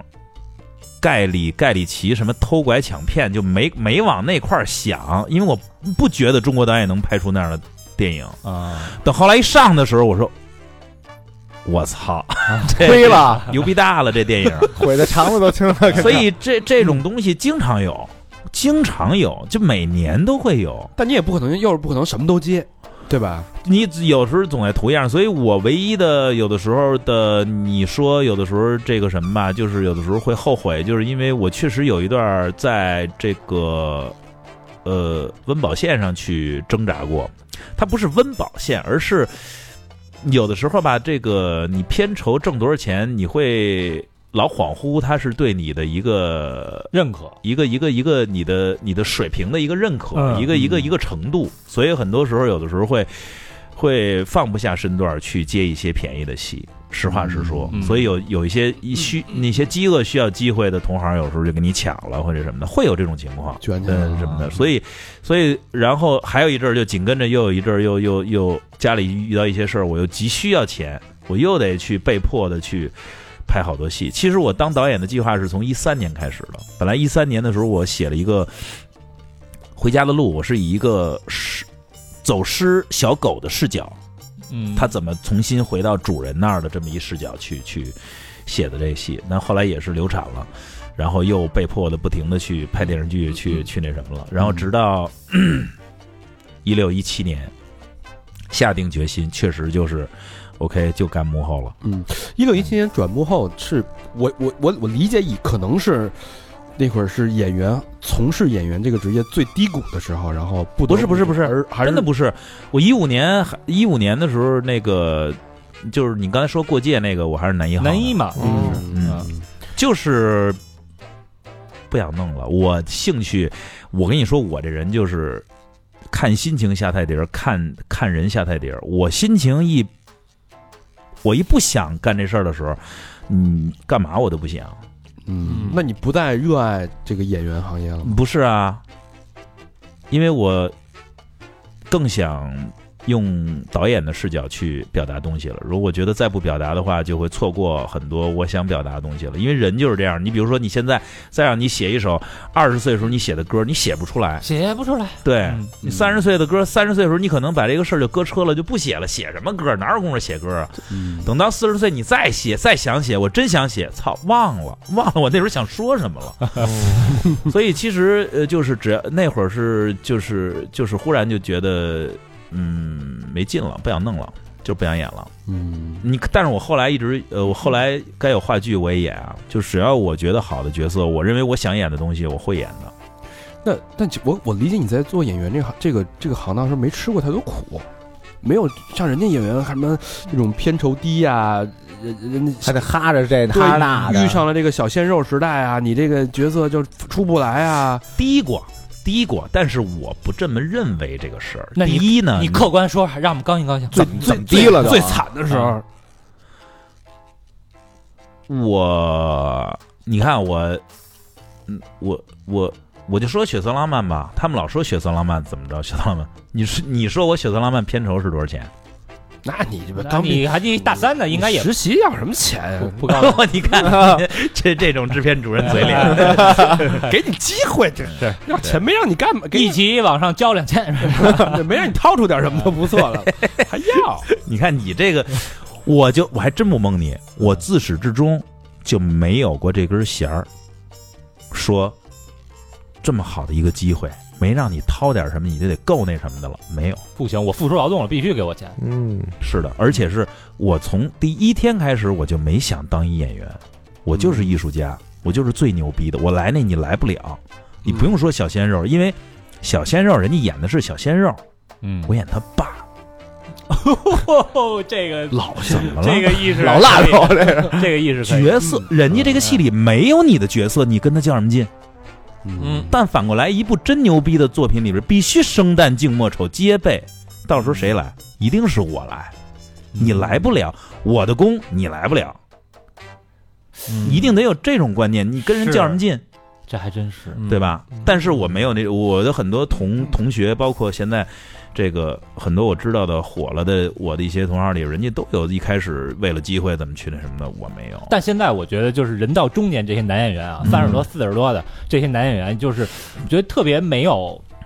没有、没有尊严，就是那个你很明显他是戴着假发，然后他妈的整过容、打过针、拉了皮儿的，然后妈逼明明四十多了去演那二十多那种愣。冲小时，嗯对，我觉得巨没尊严，就是女演员可以这样，嗯，女演员也不行啊， 怎么不是？凭什么女演员？凭什么女演员可以这样？就因为 都这样 啊，打我记事儿，女哎演员都这样一直你这就这样吗？但我觉得男的，因为女演员确实在这个行业里可边，让我相对来讲嗯是吧？嗯，可能这个人家有人家的那个尊严，说哎，现在好好像还有什么四十多的演员说让他演妈，他就不演，我只能演那个那个少女。我觉得这是这是女人的特权，但是男的，您说操四十多了，你丫戴个假发出去演，我觉得这特没劲我。我觉得那边很那个外国演员，好莱坞那帮，嗯他们家多大岁数，基本上演就是多大岁数那种，那个什么皱纹什么的，对人有就是有，现在这这个帮男演员，哎，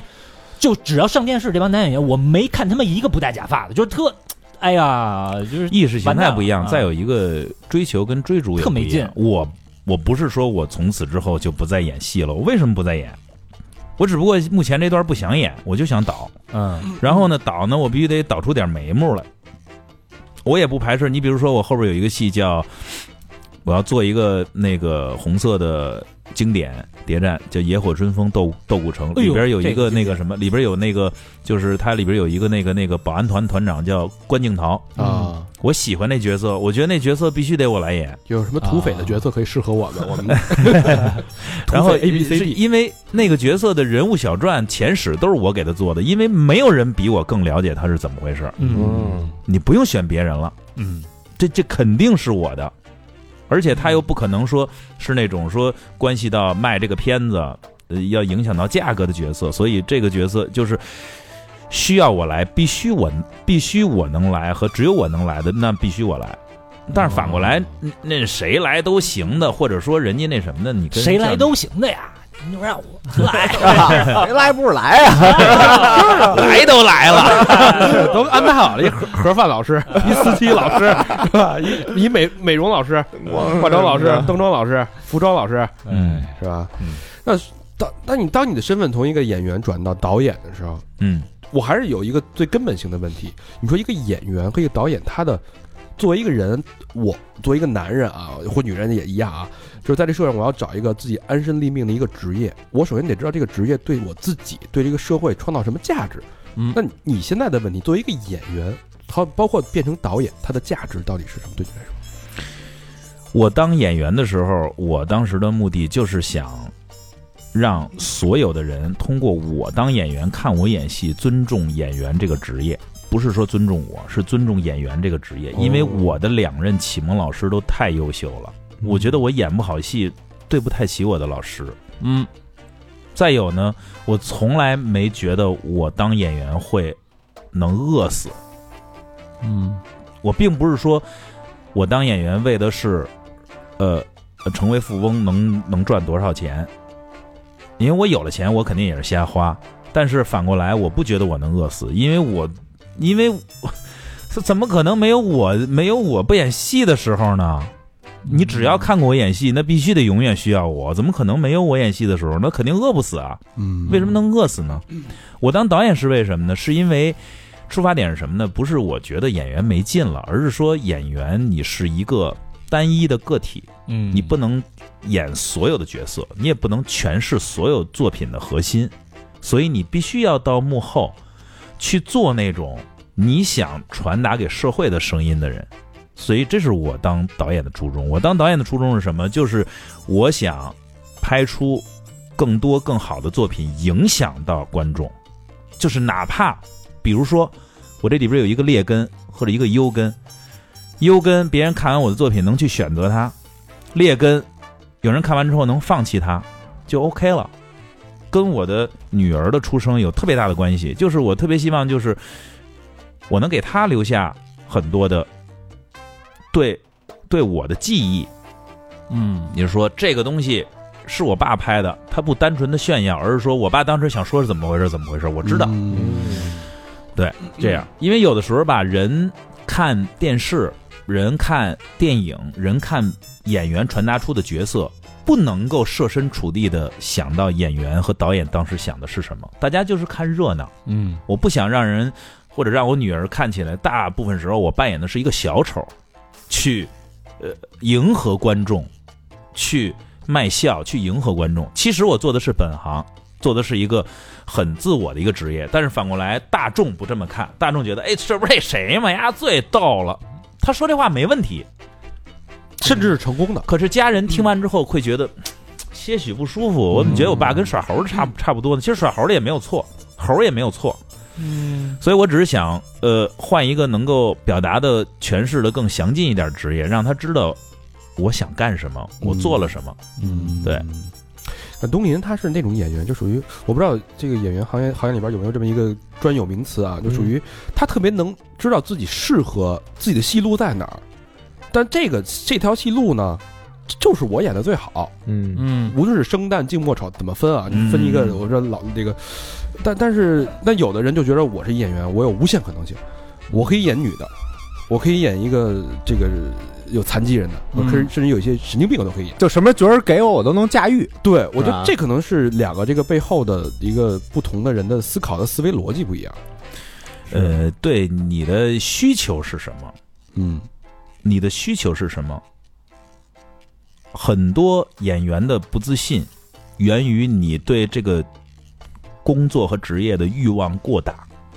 嗯你到底想干什么？嗯这就是个职业，这就是一个你表达自己的方式。嗯没说非得，没说肯定就过一夜，没说肯定就富翁，没说肯定就一定能够进入名利场。那你对他有那么强的欲望干嘛？我就奔这来的呀。我就是那那是咱俩的不同，那那就是那就是你跟他想这个的 不同。我们过去嗯，我们原来的那么多人民艺术剧院、首都首都剧院的这这些老艺术家们，每天就是早上起来给孩子刷牙、洗脸，送到托儿所，送到学校，然后拿着饭盒进后台了，上妆排练。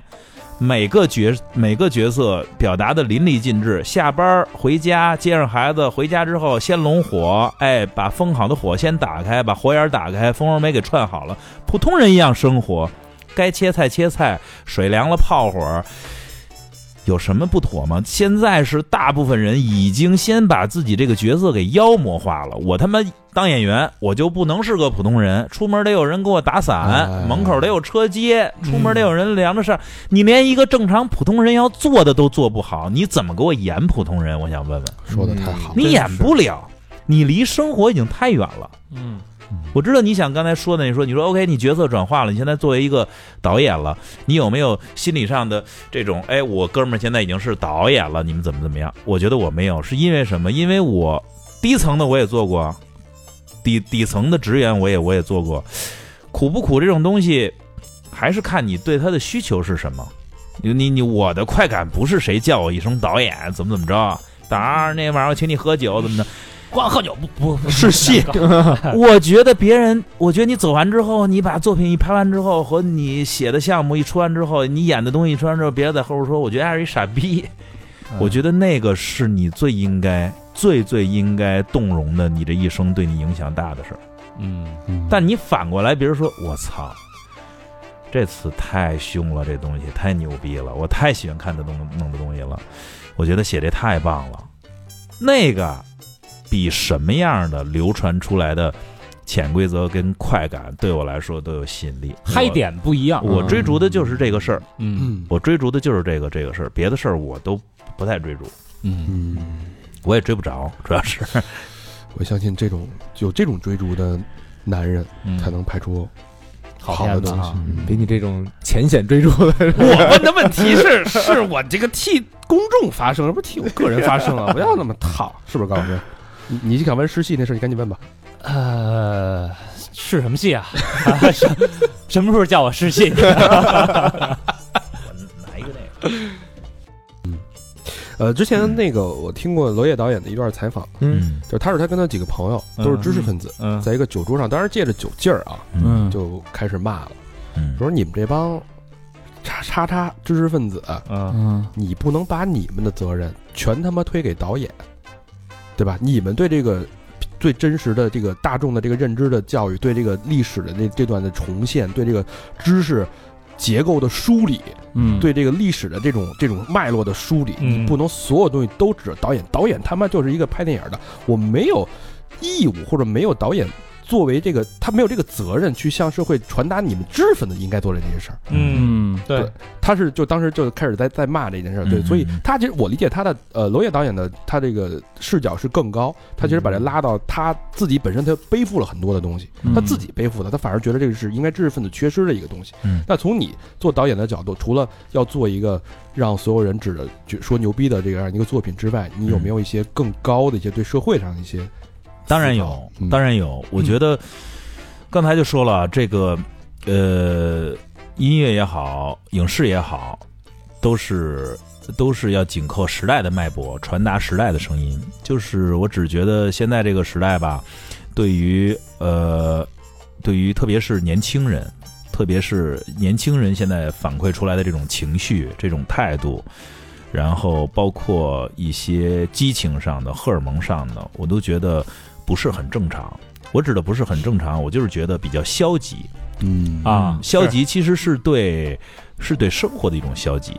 它并不是说，比如说，呃，你像咱们这一代，就是有过对一些这个这个这个这个这个激情上的东西的追逐，包括这个什么艺术上的啊，包括这个这个这种个人自由上的，包括这种追逐，并不是说我们年龄大了之后。我们呃开始换一种方式追逐，就说我们消极，不是这样，而是说这个世界还能更美好，这就是我坚信的事儿。这个世界本来很不一定美好，嗯这可是反着说的啊。现在说的什么？现这个世界非常美好，这个世界可不一定那么美好。但是我们身边有很多很多东西，运动、音乐、运动、艺术、文化、自然，能够让你看到这个世界的美好。我们干嘛不让他看到呢？嗯对吧？所以我只是想，我们艺术这电影影视艺术只是艺术的太微不足道的一小部分了。那么就把要做就把它做到极致，它能够传达出来的美术、音乐、画面、戏剧，所有所有的东西都给它传达到极致，让别人去痴迷它，让别人去需要它，让别人觉得这是我认识世界美好的一个特重要的部分。就是都没了，起码有电影；都没了，起码有我爱追的剧。这也算，这也算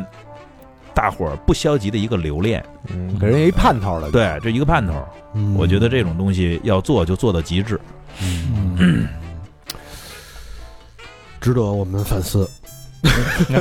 咱们也给人一盼头啊，真是什么时候还更新啊？对是吧？对呀、对呀、对、呀。我觉得这个东林说的跟咱们做电台的这个初衷啊，不谋而合哎啊！而且我我本来也想这么 套，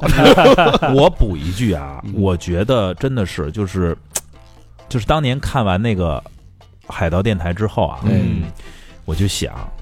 我说中国真的需要有太多太多像你们这样的电台了。一部电台啊，就是一个一个电台传达的，就是它特别像一个就是现代文化的卢浮宫。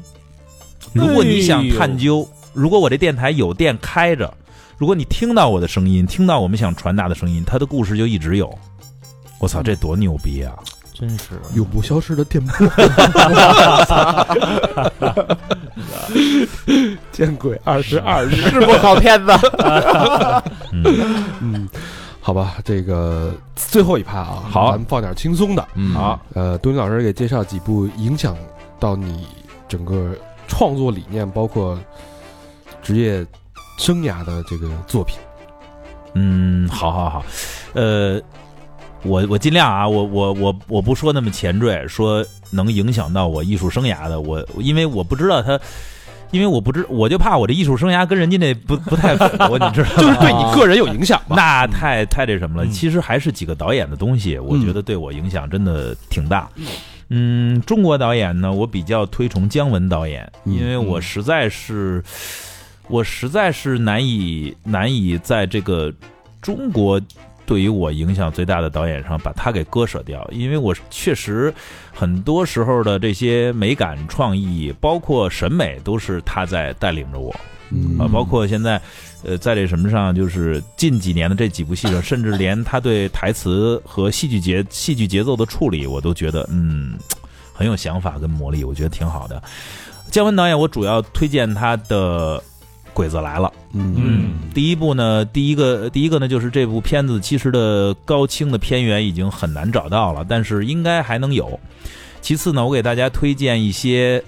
特别是 B 站上有对这个片子的一个长篇的一个解解读，嗯还有一个他在这部片子之后，九九年左右他拍的一个伪纪录片，嗯为这个片子拍的一个伪哦伪的纪录片，就是那个花屋小三郎老了之后来中国的这么一件事儿。啊，然后还是那波人带着来拍，然后那个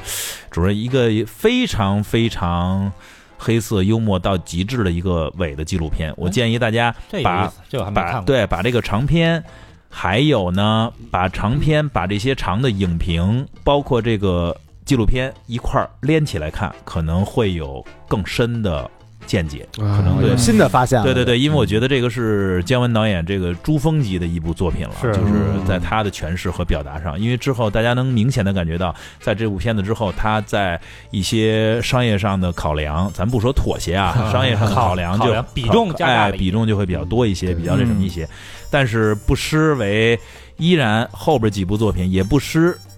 中国电影历史长河上的瑰宝啊。嗯这个是肯定的。呃，然后呢，我推荐那什么吧，我推荐一部黑泽明导演的作品吧，两部，一部是《乱》，嗯一部是《影子武士》，嗯这两部都是跟这个幕府时期的这种啊、家族以及这个呃皇权争夺是有关系的。再有呢，这两部我主要推崇的是什么呢？一个是它的美术，就是他对他对电影美术这种色彩上的运用，还有就是那真是特别是乱啊，真的是堪称每一个画面每一个静止的画面都是一幅非常非常引人入胜的这个油画啊。然后呢，这个呃，第一是他他对这个美术上的运用，其实故事都很简单，故事都很简单，就是完全就是他的电影感非常足。第二就是表演，这两部戏的男主演都是日本国宝级演员重代达史。重代达史呢，简直是我我我他重重代达史今年已经八十几了，八十。我去日本的时候是一六年，八十四，他应该现在还在演戏，他快九十岁了，应该他还在演戏。重代达史，而且我去日本那年正赶上他拍一个大和大和剧场的一个武戏，还在演武士呢。我操，那个嗯九十演八十四，八十多对，八十多八十多岁，真的挺棒的。我那个那种国宝级的演员啊，那真的是他不是天花板了，我觉得他属于艺术门类里，特别是影视表演这个门类里边通灵级的人物了。哇，这一个嗯他，这种评价还是第一次听说。一个他，泰国还有一个谁啊？安东尼·霍普金斯。啊啊，是那么我给大家推荐一部安东尼·霍普金斯的作品非常多了，除了这个这个这个这个《汉尼拔》系列，然后其实《汉尼拔》其实是非常非常商业的电影，可以没错，可以换句话说，如果不是他演，你看不出任何这部片子具有艺术性来，嗯完全介于表演，因为他是英国皇家戏剧学院就是专门演这个什么出来的，是专门演呃莎莎剧舞台剧出来的嘛，哦所以他的处理上你会觉得节奏感上非常的不同。呃呃，补一句前面啊，重代达史的表演也是，重代达史你会发现，影子武士特别是乱里边，其他所有的演员画的都是电影妆，只有仲代达史画的是舞台妆，嗯舞台妆，它是勾脸儿的，勾的脸，啊油彩，嗯，就这种舞台剧的这种仪式感，这种时空穿梭的这种错位的这种感觉，让最开始观众带来的那种是是有一些恍惚，但是时间长了之后，你会觉得整个这一部戏里，特别是乱里边，只有一个角色是鲜活的，哦其他全是陪衬。那这个金丝推荐的是哪部作品啊？呃，霍普金斯，安东尼·霍普金斯，我推荐一部一个呃较为小众的片子，不知道好不好找，英文名字叫《Diddles》，然后中文翻译成应该叫《圣师复仇》。啊，圣师复仇，嗯，嗯，可以在他演个神父是不是？呃，他演父亲，他在里边演那个啊他八他字演都是 father 吧，啊 英文都一样对 father。就是 对对对。然后那个看看，这个是一个女导演，名字叫什么来着？我还有有点提笔忘字，叫叫叫不上来了。但是，呃，这是几几年的片子？九九年的片子应该是非常非常非常好。因为我提的这几个片子有一个共通点，我再补一小句啊，有一个共通点是什么呢？是其实你再看一遍，你会发现，它不运用的全都是舞台的节奏跟舞台的惯性吗？嗯特别是哦你后期，你看姜文的片子，从这什么时候开始？从那个《让子弹飞》开始，嗯，三个人的戏，对，三角形的关系，嗯三角形的站位，然后这这谁就不用说了。霍普金斯就不用说了，你不不想让他演成舞台剧，那全都是舞台剧。嗯他的台词一出来，他妈别人基本上都是娃娃音了，就感觉他那儿嗯全亮是娃了娃。音。对呀、啊对，他是一个永远的高光点。嗯，重代达史也是纯戏剧化的表演。所以我想说的是，我们老说电影，电影，电影，电影里边只要有角色，只要有故事，只要有戏剧冲突，只要有戏剧冲突，我们老说的矛盾，矛盾，矛盾，就是戏剧冲突。既然有戏剧冲突，那么它永远带着戏剧的魂魄，就是一幕幕、一台台、一出出的小型话剧。嗯，就只有这种戏是最直击心灵的，其他的，凡是不具备这个的，你就记住，啥也不是。 喜欢这种类型。这个谢谢东云老师的戏戏剧课啊，这个舞台戏剧课。哎呀，真也的，你喜欢那些电影，啥也不啊是。 没有没我也喜欢黑泽反正，哎你喜欢的不也是黑三角站位吗？我也喜欢黑泽类，不是黑泽类。我也喜欢那谁啊，我也喜欢那谁，我也喜欢那个叫什么来着？近两年不看他了，他东西少了，但是他东西也挺棒那的。张克啊，那那那那个那个那个那个那谁那个那个金凯瑞啊，哦，我也挺喜欢金凯瑞的，看金凯瑞东西也挺棒的，他表演也挺棒的。也六十多了，嗯，好，我觉得刚才那个东尼那句挺挺牛逼的，说评价一个人，这属于在这个行当里边通灵的，我这种评价，我觉得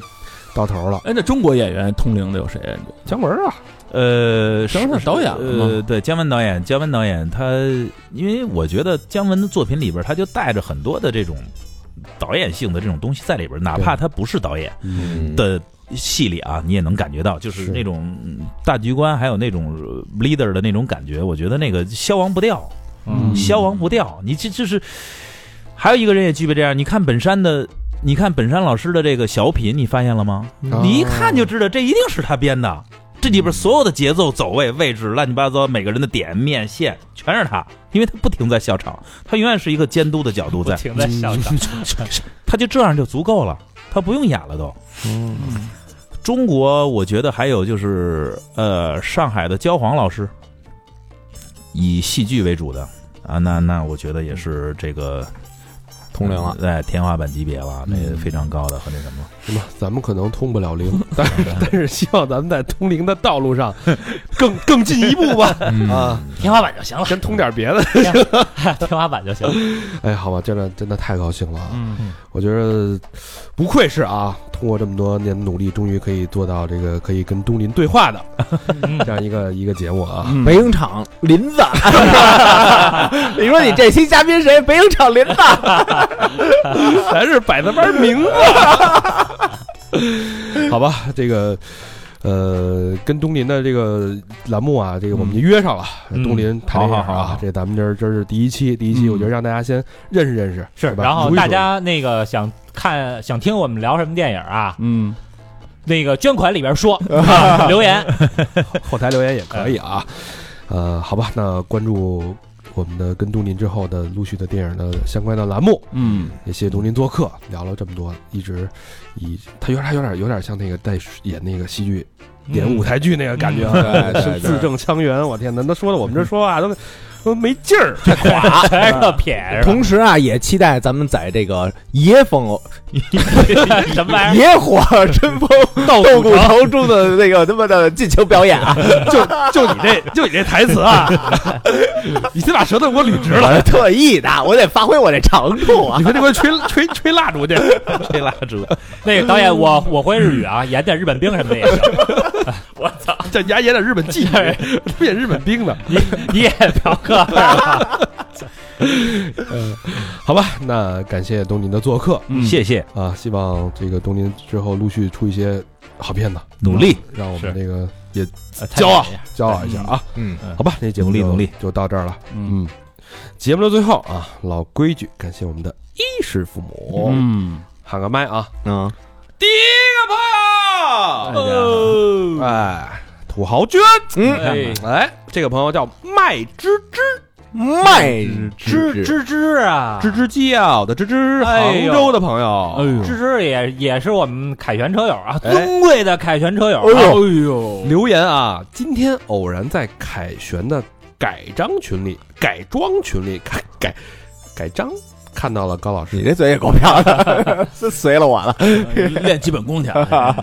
叭叭叭叭叭，加了个微信，嗯，哎，本来有一阵子没捐了，赶紧来一个土豪捐。好家伙，想起来这事儿了，是 吧我可没提醒他，还。咱们这个尊贵的凯旋不是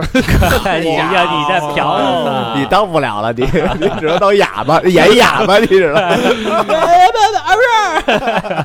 不要歧视那个聋哑人 啊，咱们尊贵的凯旋这个车主嗯真是哎，杭还得是杭州的车主，阔绰啊，你这北京的这帮啊，我跟你说，嘿，万一哪天让捐了呢？北京北京这帮臭骑车的，我有愧于齐凯旋 啊！这个 真的吗？也就骑江哥 了。和你这要退群是怎么着？ 还还他妈上咱这儿蹭酒去！我说挂我这儿是就真挂我这儿了。 我说你得怎么比我这低的？这就叫逼捐啊，朋友们啊抓了一现行儿。好，谢谢麦芝芝小朋友，哦感谢感谢感感谢感感谢谢。感谢芝芝，呃，骑车一定要注意安全，对是啊嗯尤其是这个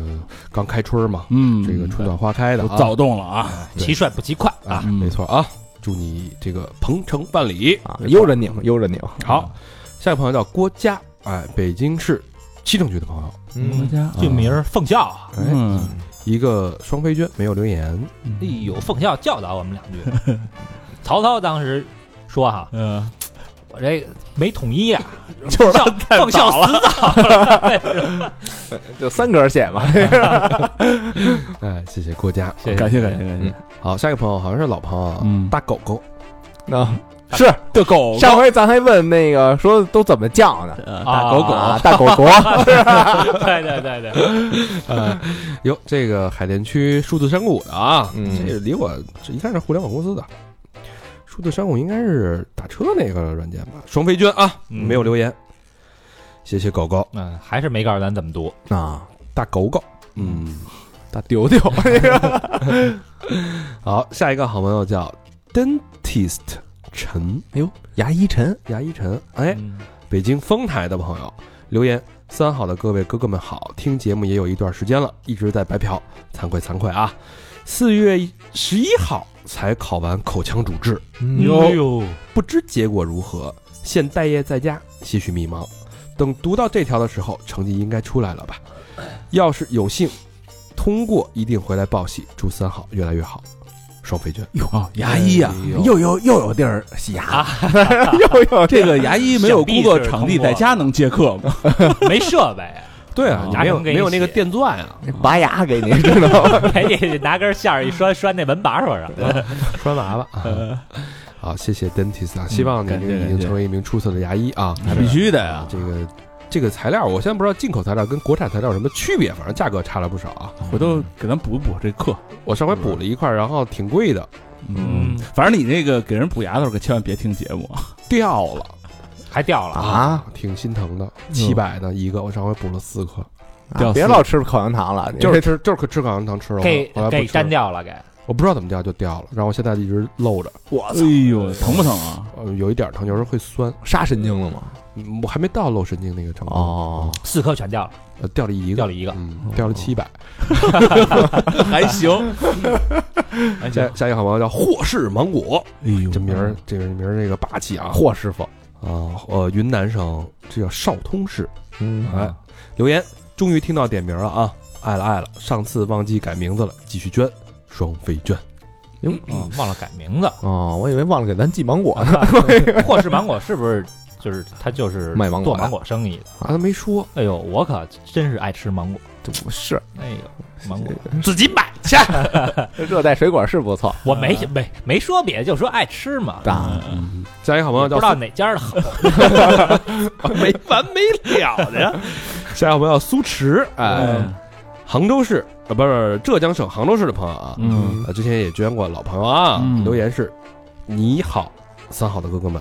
我很喜欢你们。最近遇到烦心的事情，问问你们的看法，就是关于婚后男方的工资要上交这事儿，有什么看法？双飞娟，哎呦，你可问着了。嗯，嗯，这得问高老师，高老师最有最有发言权。这个我觉得分人吧，就是你愿意交就交，你不愿意交就甭交呗。人家要你上交，你怎么表示？你怎么不交说不交？揉公粮里交，公粮可以交，工资不交。 我是觉得进，呃，反正只代表个人建议啊。我觉得在这个婚姻里边啊，相对的这个各自独立性嗯，还是要保持的。嗯呃，钱当然是最重要的一个一个部分啊，当然嗯肯定有很多女女性朋友不同意啊，嗯，呃，但是我只是代表我的个人的观点啊，嗯，就是你反正相敬如宾嘛，相敬这个大家付出的东西吧，嗯我觉得这个比例上是一定。嗯你比如说，你要是这个做家务做的多，那你交钱可能就少交一点儿，对吧？啊，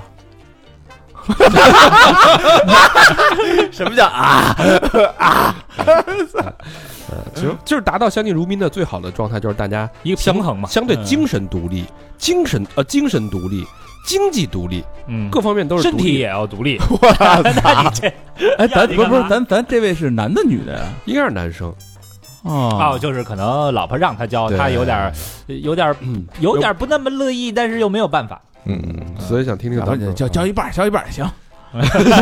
交两天的，对象征性的交一点，或者说你嗯帮他还还信用卡，换一种对方式嘛，是吧？嗯对，你帮他还信用卡，跟你把工资上交，虽然都是交钱，但这个感觉跟你在家里的这个位置，嗯那是啊完全不一样的。对，你还能创造话题，问问他买什么了，呃那那是我自己不想谈论这个话题。对对，对倒不用问这个，就是说，哎，你帮他去，那是你的一个姿态，嗯对吧？但你上交是一种义务的感觉了。啊嗯，就平衡吧。对，啊嗯好，下一个朋友侯博，哎，朝阳区松云南路的朋友，呃，两个双飞娟没有留言，嗯是不是在旁边那个咱们隔壁松云南路反正离这儿不远，嗯，小猴好邻居，好邻居啊？嗯没有留言，下回嗯哎怎么变腼腆了呢？谢谢小猴吧。嗯谢谢侯博啊。下一个好朋友叫辣某人，啊北京市海淀区的朋友，辣就是辣椒的辣。啊，嗯，哎，这来过咱那个见面会，嗯哎，你这记性真好。哦那辣某嗯人啊肯定是姑娘呗，是一画画的，好 像备注啊，留言是那个社恐的女孩儿，什么女孩儿？社社恐的女孩儿啊，很幸运，刚入坑一个月多就参加了见面会，嗯，其实真的很紧张，但又真的挺想见一面的，毕竟真的喜欢。哎呦，真人真帅，祝各位老师，感谢各位老师的照顾和陪伴。不太会说话，祝三好越来越好，双倍券，把你弄得也不会说话了。谢谢辣毛，谢谢辣毛人啊哎感谢感谢感谢。嗯是一个小姑娘啊，嗯嗯，还真啊，最后来啊， 乖啊，还真啊 呃，最后一个朋友叫大志，哎、嗯北京市通州区的朋友大志，留言，嘿，啊谢谢这五个少年，嗯双飞娟，哎呦，少嘿年少年这词儿用的好啊啊，也谢谢你这个大智少大志年啊嗯谢谢啊，我们电台六个人把老何刨去，正好是五个，正好五个少少年加一个老人，回头补上补上，补什么呀？补上再称呼回来。 谢谢大志啊，谢谢大志。嗯，欢迎大家继续跟我们互动，去我们的微信公众平台搜索“三好 radio”，三好就是三好的汉语拼音，radio 就是 R A D I O，对或者去这个新浪微博搜索“三好坏男孩儿”，嗯，我们这个小破站啊，搜索“三好 P A P A G O 啪啪 Go” 啊，短视频平台搜索“三好电台”，对，别忘了每周五嗯，去我们这个三里屯的 Radio Radio 哎，啊，小酌一杯，我们几个都到时候坐坐台啊，我们尽量会把这个节目里边陆续的嘉宾没事儿邀请啊来，可能会有一些小惊喜，大家可以线下交流一下。啊，对没错儿，哎巴嗯尔就变 salon 了，哎，是吧？沙龙就是粉色的，嘿，嗯，好吧？啊，这期节目就到这儿了，感谢大家收听。嗯，拜拜。拜拜。